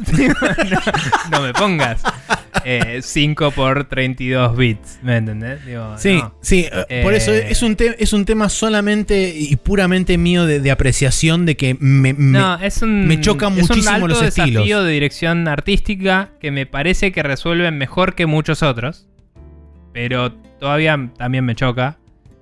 Sí creo que es mucho más llevadero que otros que vi que son abusan. Sí, sí, sí, sí, totalmente. De hecho, Pero en- me parece que en este juego lo logran resolver un poco mejor inclusive que en Octopath. Mm. En Octopath me parece todavía sí, sí. más chocante. En este juego, Por lo que se ve, sí. eh, o sea, se ve mucho mejor resuelto. Aún así no puedo separar ese hecho y, y no, no, no lo trago. Tal vez también porque la cámara está un poquito más lejos porque es una vista isométrica. Es un juego Tactics, cabe aclarar, Sí, no lo dijimos no lo todavía. dijimos. Em, nada, van a hacer un demo, no sé si el demo... Ya está disponible el demo, sí. Eh. De hecho, dijeron que el demo ese está acompañado de una encuesta cuando lo terminás. Sí, es una beta Sí. jugable. Es lo mismo. Eh. Van, a, van a ser básicamente el mismo proceso que hicieron con Octopath. Nada, la verdad, lo que vi me gustó. eh, se ve como un Tactics competente. me parece que fuera de esto que hablamos de la iluminación en particular, que es el desafío más difícil de lograr compaginar todo junto, me parece que los personajes y los fondos cuadran mejor todavía que el Octopath de, de base Sí. digamos. Y las animaciones y todo se ve muy bien pulido. El gameplay se ve bien. Y me resultó interesante, más allá de que después lo destacaron, tipo, eh, no sé, había una parte con hielo y lo podías derretir y convertir en agua. Y después podías tirar electricidad a eso para que eso conduzca a la electricidad. Que creo que fue Gus que nos mandó el audio, ¿no? Que dijo, y al final hacen todo ese quilombo y le saca 20 de vida al otro en vez hacerlo mierda. Es tipo, era más fácil ir y pegarle una espada en la jeta. Es como, sí, la verdad que sí. Pero bueno, es una beta, hay que ver, capaz que joden con esos valores. más allá que eso lo destacaron y que digo, ok, tiene un sistema interesante de elementos y de interacciones, em, eso era en un área del mapa que era un pastizal y es como, bueno, hay pasto, nada más. Pero en un momento muestran que prenden fuego una casa y fue como, ok, tipo, ¿podría haber un personaje adentro de la casa? Y la prendí fuego. O sea, de golpe como que hay preguntas para saber. Pero digo, ok, el, el mapa de batalla es más dinámico de lo que parece. Sí. No es solo que sobre el mapa puedes hacer efectos, sino que el mapa parece modificable. Y quiero saber si un día tengo Earthquake y puedo romper el piso y de golpe estamos laburando en una geometría distinta, ¿me entendés? Hmm. Eh, Algo que también es muy destacable, el juego va a tener mucho control o mucho eh, hincapié en lo que es este, posiciones relativas de un personaje versus otro en cuanto a altura, distancia y todo ese tipo de cosas para Sí. dar ventajas y desventajas. Así que, bueno, supongo que eso debe ser bastante estándar de los tactics y esas cosas. Sí, sí. Sí, eh, pero bueno, la altura no siempre lo es, parece que lo es. Y parece que también tiene en cuenta el posicionamiento, que a veces eso no pasa, depende del juego. Eh, en los Fire Emblem históricamente no pasa mucho que si lo atacas por atrás eh, le haga más daño, Mm, porque no tienen posicionamiento, o sea, los chabones están de costado en el mapa. claro. Acá sí tienen, parece, facing por la animación, al menos parecía. Eh, y lo que mostraron a nivel historia que parece interesante es que, así como Bravely Default eh, tenía esta boludez de, oh, el sistema de Brave y Default, eh, es como, como que tenía un gimmick principal. El gimmick principal acá parece ser estas balanzas del. por lo menos para la historia, ¿no? Ujú. Es decir, estas balanzas del destino relocas que están divididas en tres facciones justamente. Y vos, eh, o en tres posibilidades, no sé si facciones. eh, y vos como que de una u otra forma con tus personajes, lo que mierda sea que controles, eh, vas a estar metido en una especie de aristocracia que toma decisiones sobre la sociedad en la cual se desenvuelve la historia. Y vas a poder ir convenciendo a los chabones, aparentemente, ayudándolos en sus sidequests y cosas, para que vayan hacia tu lado y inclinen la balanza hacia la decisión que vos querés. Eh, y eso daría las ramificaciones de la historia eh, del juego. Sí. Hay que ver qué tan posta y, y copado Sí, es. qué tan hipérbola es todo eso que dijeron en el tráiler. Hay que ver si significa vas a tener la siguiente misión, pero en vez de entrar por el sur vas a entrar por el este, que eso ya es bastante en un Tactics porque cambia mucho en general la misión, pero es como la misma misión. Eh, o capaz que sos del otro lado de la misión y sos la facción opositora, eso sería interesante también, pero digo, una cosa es eso, que ya se ha visto, y otra cosa es, en vez de ir a hacer esa misión, haces otra y hicimos más contenido y es rejugable el juego de otra forma. Claro. Eh, entonces hay que ver cuál es, porque el Octopath prometía una historia con ocho personajes y resulta que eran ocho historias. y es como fin. Eh, y nada. Y dicen que la historia principal era Rembole. Eh, así que nada, Sí. hay que ver. Pero se ve lindo. Bien, voy a tomar un poco de agua mientras Bien, seguimos. perfecto. Después de eso mostraron un tráiler donde se veían cosas de Star Wars y se escuchaban sonidos de Star Wars Teaser. y se no veían se vio un choto. eh, imágenes de Star Wars y después eh, terminó el tráiler y apareció la palabra Star Wars Hunters de que va a y salir la palabra Singa. y la palabra Singa que va a salir en 2021. Aparentemente es un third person competitive shooter free to play que va a estar situado entre episodios 6 y 7. Eh, es muy loco todavía ver, eh, sobre todo para la gente que recuerda cuando se firmó el contrato de exclusividad de juegos de Star Wars con EA en 2013. Es todavía relativamente loco ver que ahora hay un montón de juegos de Star Wars que no tienen el logo de EA en ninguna parte. Eh, Mm. Así que bueno. O todavía de vuelta el de Lucasfilm. Porque tranquilamente podrían haber mostrado ese en vez del Singa, qué sé yo. Eh, sí, Eh, bueno, creo que por ahí el, el logo de Lucasfilm va a estar metido en alguno de estos porque tiene, Seguramente. tiene que estar por branding. es, es interesante. sí, Eh, o sea, si yo fuera Lucasfilm, en mis contratos diría: En los reveals pone mi logo. y después anuncio que vos lo estás haciendo, ¿me entendés? sí, sí, es verdad. Tipo, si sos dueño de Star Wars, tenés suficiente palanca para esas cosas. Sí. Pero bueno, de cualquier forma, destacable en el trailer, que es un teaser más bien, nos muestra una chota. Parece que puedes jugar, eh, obviamente, con Jedi, porque aparentemente nadie sabe escribir sin meter un Jedi en el medio. eh, pero, Pero- con Wookiees y- Bounty Hunters y, y, etcétera. y sí, distintos tipos de estereotipos de ju- jugadores de Star Star Wars. Que hasta que anunciaron que era un character hero based action, Sarasa, third person, lo que sea. Honestamente pensé que iba a ser un rip-off de, de Monster Hunter por el trailer que hicieron. Ah. Eran como chabones terminando de prepararse para salir todos juntos a hacer algo. Y es como, bueno, no sé, pensé que iba a ser un co-op eh, de cumplir misiones a la Monster Hunter y, y mejorar tu equipamiento, pero no. Sí. Bien, Eh, después de eso vino copyright infringement de video game porque arrancó un tráiler que mostraba a un orco de WoW que era lo suficientemente legalmente distinto para no ser de WoW, eh, seguido de un chabón que estaba No sé si eran lo suficientemente distintos para no ser de bueno, igual, ¿eh? era como estaba en la línea entre el bien y el mal, vamos a decir. Eh, otro chabón que era El tema es que si, si vos sos el chabón que hizo eso y viene eh, Blizzard y te lo señala, vos le decís, ¿jugaste este juego que se llama Warhammer alguna vez? Y es como, bueno, no dije nada, tipo. y Es verdad. Todo bien. bueno, Pero bueno. N- mostraron también otro chabón que era medio como una mezcla entre Counter-Strike Go y Fortnite. Y después pusieron a un personaje de pixel art, es medio genericoide, tirando a este, una princesa de un conocido juego. Una princesa Pinch, Peach eh, Punk, claro, digamos, exactamente. que estaba muy bien animada, Sí. es lo único que voy a decir bueno de este trailer. Es verdad, está muy bien animado. El juego en cuestión se llama Knockout City. Aparentemente es una suerte de eh, Battle Royale en grupos donde este, Sí. le dirás. Es juega como el quemado, pero. O el dodgeball en inglés. Sí, eh, pero Sí. en, en equipos donde vos aparentemente customizás a tu personaje y eso. Y hay una ciudad que se llama Knockout y eh, noqueas gente y tu equipo gana cuando noqueaste a todos los equipos del bando contrario, asumo. Sí, con o sea, los personajes son medio...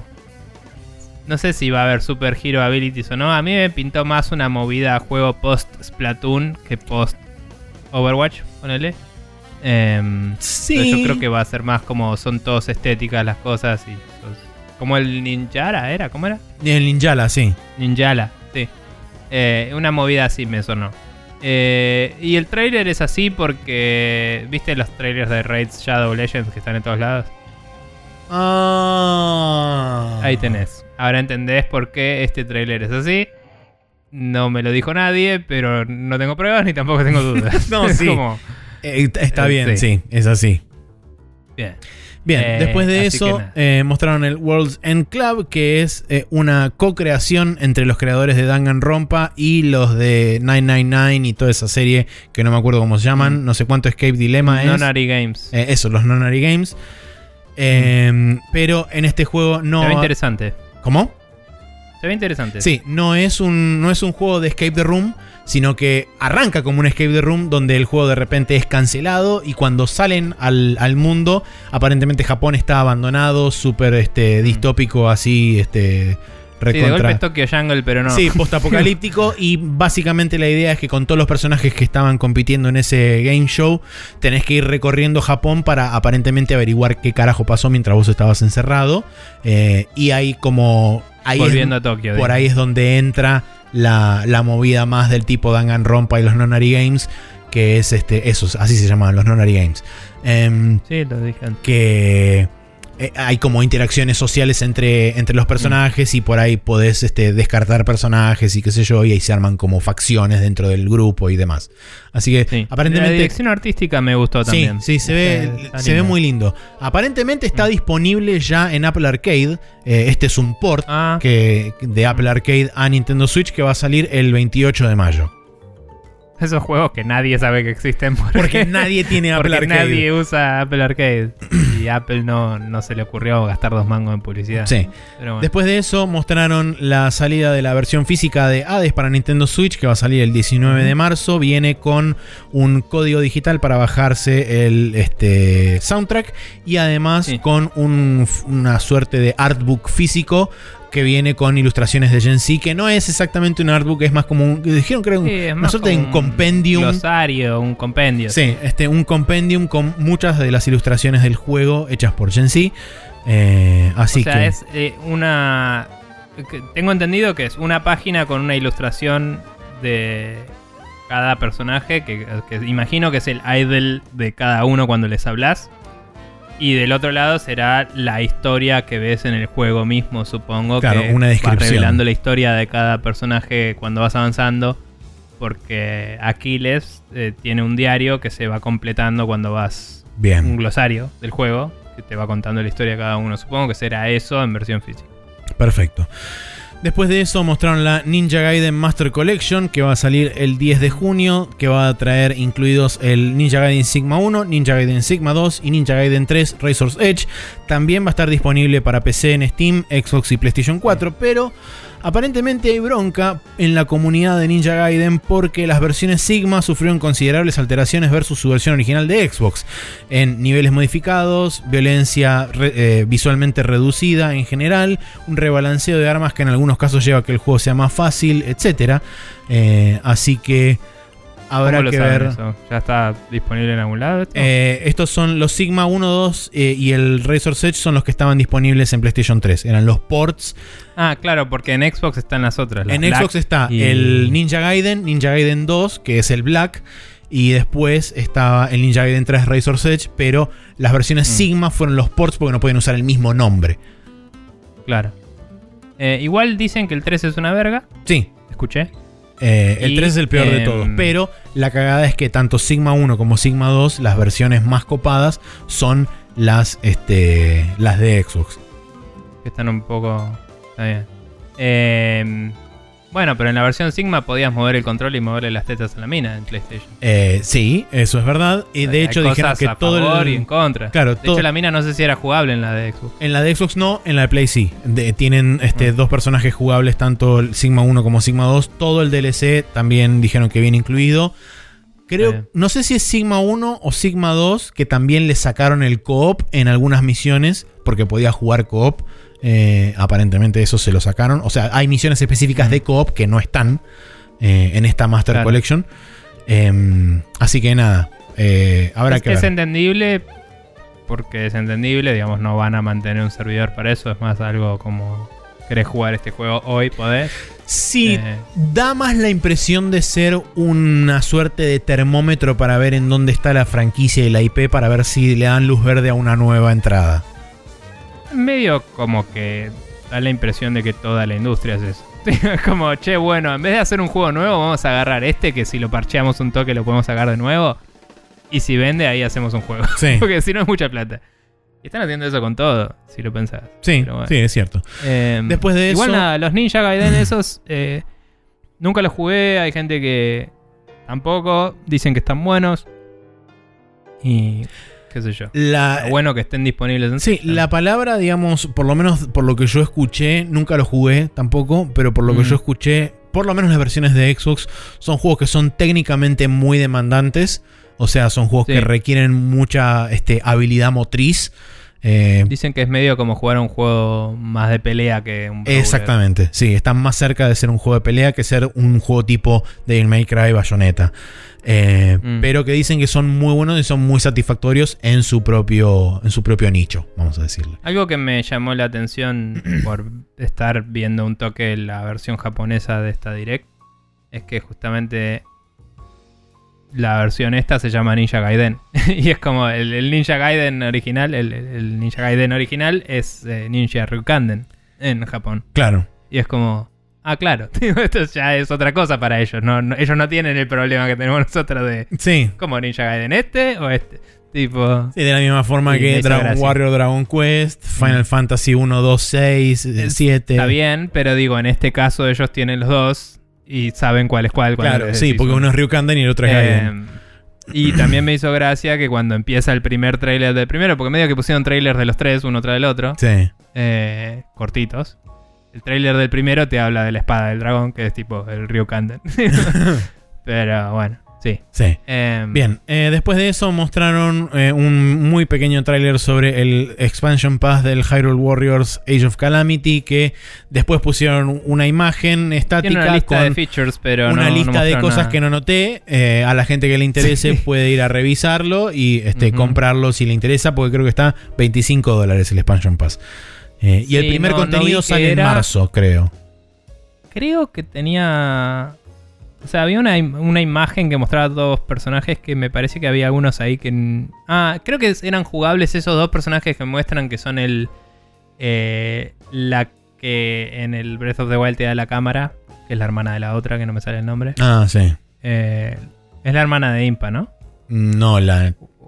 Ah, sí, ¿O es creo la- que sí. la prima o algo? Bueno, no sé. Creo que es la hermana de Impa. Y el otro sería el viejo del Breath of the Wild, el viejo científico que, Sí. que repara cosas de la tecnología antigua.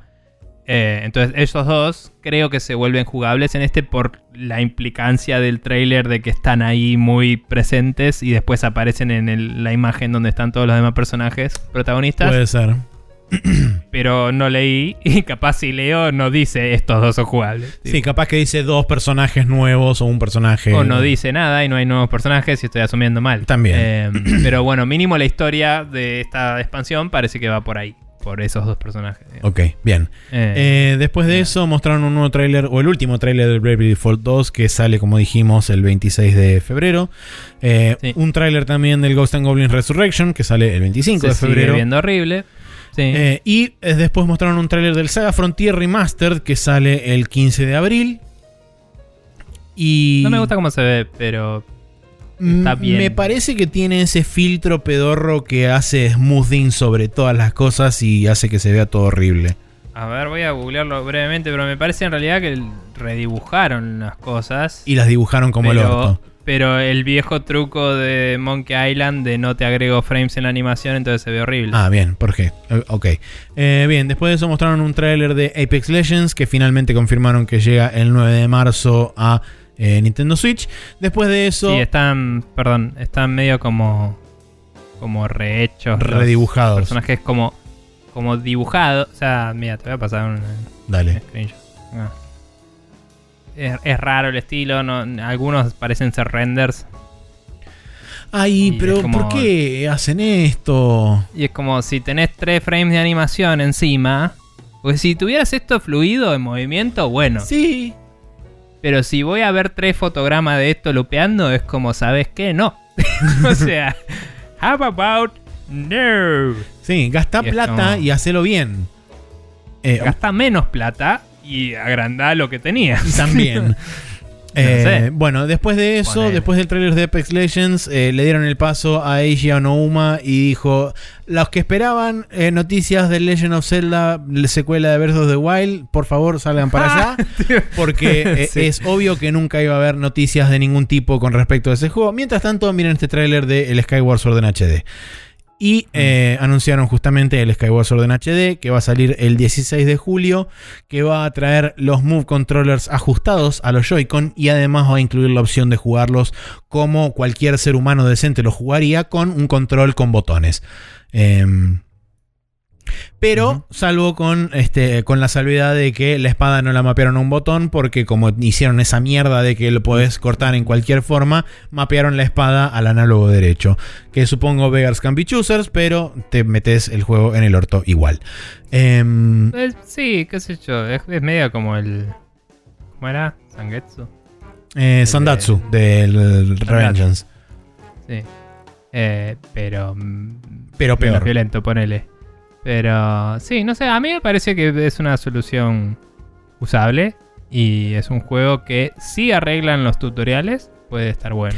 Eh, Eh, es algo que jugar. comentaban en el Late for Play, justamente que si este juego tiene el mismo tratamiento que tuvo tanto Twilight Princess como el Wind Waker HD, donde revisaron todo el juego y le sacaron algunas partes que eran tediosas, sobre todo en Wind Waker. Em, En el último tercio del juego, que aparentemente es como súper tedioso porque hay que buscar como 72 millones de cosas por el agua. sí. Eh, el problema está en que aparentemente en Skyward Sword ese, todo ese problema está al principio del juego, entonces no saben qué Sí. tanto lo pueden recortar o streamlinear en esa parte. Igual lo tienen que tocar sí o sí, porque en el momento que le agregaron otro set de controles van a tener que modificar los tutoriales Eh, sí. a nivel diálogo como mínimo. nivel UI, entonces claro. Digo, entonces digo, vas a estar mirando el código, apretá un botón, agregá un botoncito de esquipear. Sí, eso serviría. Pero bueno. Eh, aparentemente la gente también quiere que Fi se calle un rato la boca, este, con lo cual también Ajá. estaría bueno y sería interesante eso. Un botón de Sí. callate la boca, Fi. Eh, sí, bueno. Digo, tenés muchos más botones que antes, tenés una pantalla touch. Si También. jugás en handheld, podés taparle la boca a Fi que no. Cada vez que escucha. Pero bueno. Este, Eh, bien, y che, de para eso- paréntesis, eh, acá te estoy mandando una foto del eh, Frontier, Saga Frontier original. Parece que siempre fue medio pre-render horrible. Y lo que hicieron fue agarrar, pero antes en una resolución más chica funcaba mejor, ponele. Sí, Y parece que lo que hicieron fue como re-renderizar eso más grande y por eso se ve particularmente repugnante. Pero bueno, nada, curioso. sí, eh, qué sé yo. Bueno, Sí. después de eso volvieron al chaboncito que estaba presentando, que ahora no me acuerdo quién es, pero es alguien que es este de Nintendo. Sí. eh, o por lo menos dice ser de Nintendo, capaz que es un logo que agarraron Sí. de la calle. Eh, y dijo, One More Thing, chasqueó los dedos y apareció el Splatoon 3. Eh. Donde... Con un teaser medio loco que alude a tal vez tenemos una campaña single player un poco más importante que, el- que los otros. Sí, eh, yo al principio cuando, esto se lo tengo que, este, se nobleza obliga, tengo que eh, mencionar y citar a Neko, porque Neko dijo que al principio parecía medio Monster Hunter la movida, porque era como un lugar Mm, medio desiertoide, la minita tenía un arco, tenés un companion aparentemente ahora, y es como, esto está perfilando para ser Monster Hunter, y de repente, no, te ponen el mapita a disparar pintura y a la mierda todo. Igual el estilo artístico se notaba que no era Monster Hunter. No, no, no, digo Monster Hunter de Splatoon, El digo. estilo de juego, decís. Está bien, sí. No, pero de nuevo, por ahí el componente es multiplayer, eh, single player lo es. Capaz. Capaz que sí, no lo sabemos. Porque Eh, el juego va a salir en no. 2022, según dijo Nintendo. Sí. Eh, nada, la verdad es que la última expansión, o sea, la expansión del 2 que hubo fue muy bien recibida y era single player. Y no la jugué, pero era, tengo entendido que la- el formato era medio como niveles de prueba onda Portal, Sí. como distintas habitaciones que tenías que resolver. Y nada, quizás acá te hacen una movida. Me pintaba que orientaba a, a Open World y. Y como que. O sea, alude a cosas. Vos lo ves y es como esto me sugiere este tipo de juego, ¿no? Y el tipo de juego que te sugiere es, no sé si particularmente eh, RPG, pero te alude a sos una persona, pulpo, whatever, que, eh, que vive eh, así como en un desierto y tiene que ir a tener aventuras y se prepara para ellas antes de salir con él. pero eso era el editor de personajes aparentemente, Sí. así que no sé. Bien, Bueno, eso fue Eh, toda la Nintendo Direct. eso. Sí, eh, nada. Bastante. eh, para mí, bastante bien. Hay gente que esperaba otra cosa y se decepcionó, como siempre. Pero. Sí, principalmente la gente que esperaba que anunciaran este el Breath of the Wild 2 con fecha de salida, una versión de Switch Pro junto con la consola y que te lo llevaran a tu casa Sí. y viniera Miyamoto y te dijera salga We want to play. 30 pesos. Claro, y Claro. saliera a 25 pesos con un pancho y una gaseosa, eh, y Ujú. etcétera. No, ¿sabes qué? A mí me pasa. eh, no me quiero hacer el. Ah, ah, pero digo, a mí me pasa que aprecio cosas que no son para mí de una forma que no todo el mundo por ahí. Entonces digo, lo miro y digo, hay un montón de juegos interesantes acá que no voy a jugar y no me interesan. Sí, tipo, a mí. cual. Pero es como, che, está bueno esto que está haciendo. Eso está bien. Tipo. Y, y digo, me gustó la cantidad de RPGs que están saliendo en la Switch, porque no salen tantos en otros lados. O sea, históricamente PlayStation era el único lugar donde se podía jugar JRPGs en una época en la que no había. Y ahora en la Switch tenemos un millón y está buenísimo. Y en PC también. Están trayendo juegos. Se están trayendo juegos que son difíciles de conseguir hoy en día. No es no solo los que conviene para vender, sino algunos que realmente. Tipo el Saga. No el Saga, pero. Bueno, supongo que el Saga también, aunque se ve horrible. Pero digo, el. Sí, el Legend of el Mana. Mana. El Mana ese, no sé dónde mierda lo podría jugar si no.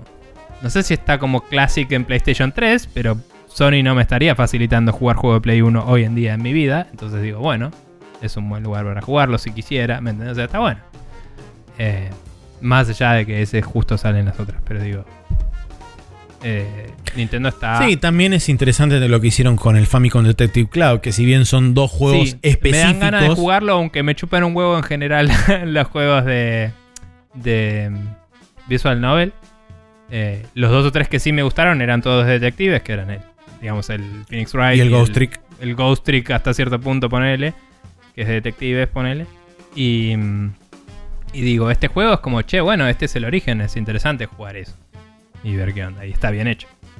No sé, Sí. pero bueno. Eh, bien, para la gente que quiera mandarnos este, sus pensares, por ejemplo, o sus reacciones, o eh, lo que quieran decirnos con respecto ya sea a la Nintendo Direct o a lo que charlamos en Rapid Fire, o etcétera, pueden, por ejemplo, mandarnos un correo electrónico a sprechonews.gmail.com, que dicho sea de paso, no lo revisamos, no hay nada, bien, eh, medio tarde. Eh, Instagram en instagram.com en eh, instagram.com barra News y en arroba News en Twitter. Si quieren también pueden dejarnos este, una pregunta en spreadshotnews.com barra preguntas. Bien. Sabiendo todo eso, gente, vamos a pasar a la última sección de nuestro programa en la cual recomendaremos cosas para su consumo personal y deleite.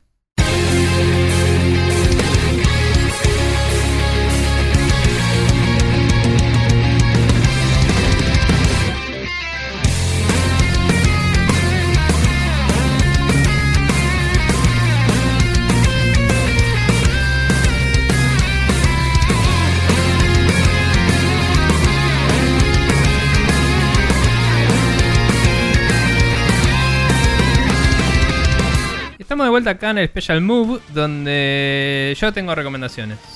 ¿Vamos a no tener recomendaciones? No, eh, lo que iba a poner de recomendación al final era una noticia, así que no Perfecto, prosperó. fantástico.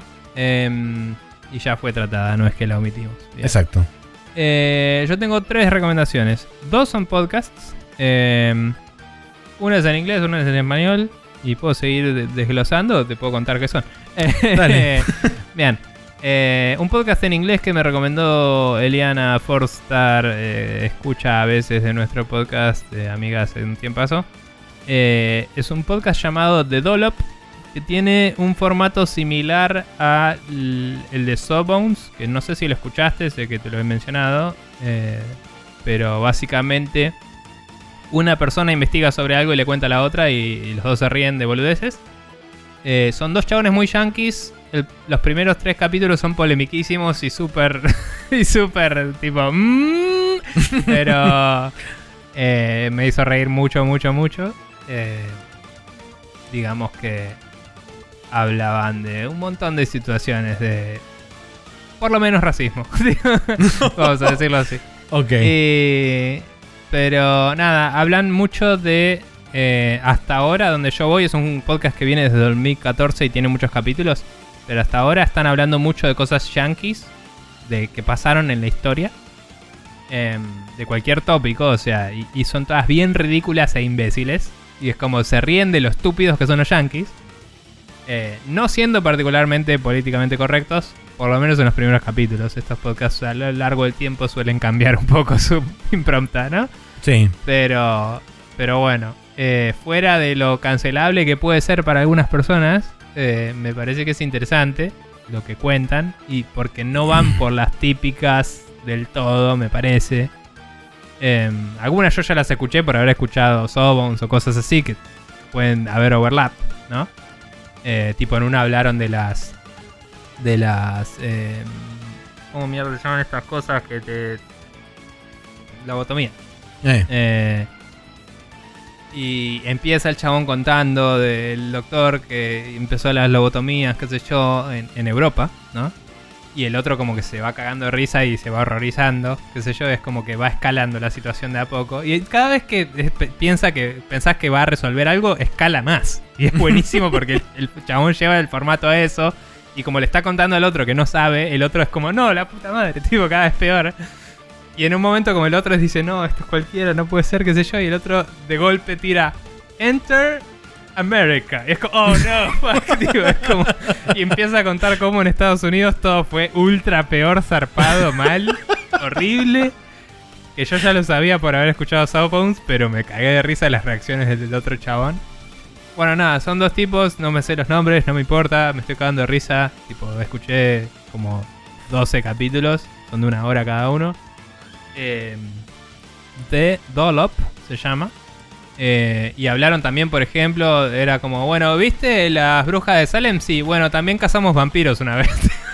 Empieza a contar todo el quilombo que hubo con los vampiros. En, que las brujas de Salem fueron en el siglo XVI. Bueno, los vampiros fueron en 1870 y pico. es como hasta 1893. Y es como, ¿what? Y nada, increíble, Maxi. Me cagué de risa zarpado. Y te digo, no sé si después cambian un poco porque la gente les hace research y les manda las historias ya researchadas también. Pero el chabón dijo al principio que se iba a enfocar más en Estados Unidos porque, nada, es medio lo que más conocen y eso. Pero algún día puede ser. Entonces no sé si después empieza a cubrir otras cosas. Muy interesante. Eh, y divertido. Después, otro podcast que quería recomendar es más arengar a un amigo, más que nada. Eh, está bueno. Em, empezó hace poco, van seis capítulos, están medio... eh, creo que el formato ya lo tienen armado, pero digo, están todavía puliendo cosas. Em, un podcast como uno se llama, como decía. Em, y son gente que tiene treinta y pico años que se queja de cómo todo antes era mejor. Y dije, that is right up my alley. y me puse a escucharlo y me caí de risa. Eh, gente como uno hablando de cosas como uno en un podcast como uno.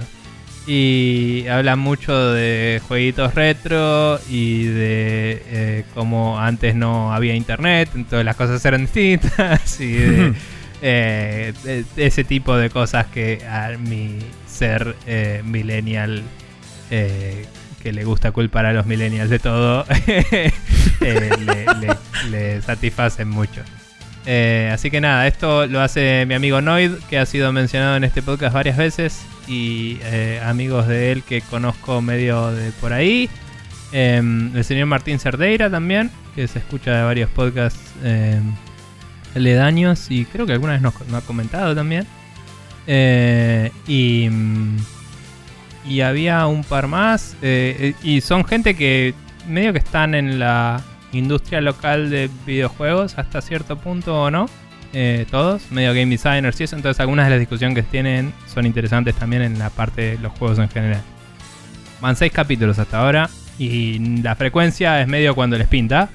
Tengo entendido. Bien. Pero, pero nada. Eh, Me suscribí y les voy a ir haciendo la gama. Eh, y por último quería recomendar algo que saqué del podcast de Video Game History Foundation que es eh, un canal de YouTube de la Game Preservation Society. También hay un sitio web, todavía no lo leí a ver qué tiene adentro. Pero la Game Preservation Society es una entidad eh, basada en Japón, eh, que la empezó un francés junto con un japonés, para preservación de videojuegos retro Japoneses. En, en general. Y también, como lo hace la Video Game History Foundation, ellos eh, disponibilizan sus juegos a que sean jugados por gente que hace research y, y como medio como biblioteca virtual. eh, bajo ciertas condiciones, porque el copyright de allá es mucho más estricto, es muy difícil para ellos maniobrar todo esto. Y están desarrollando sus propias tecnologías para eh, backup de Digitalización cosas, y esas y cosas. todo.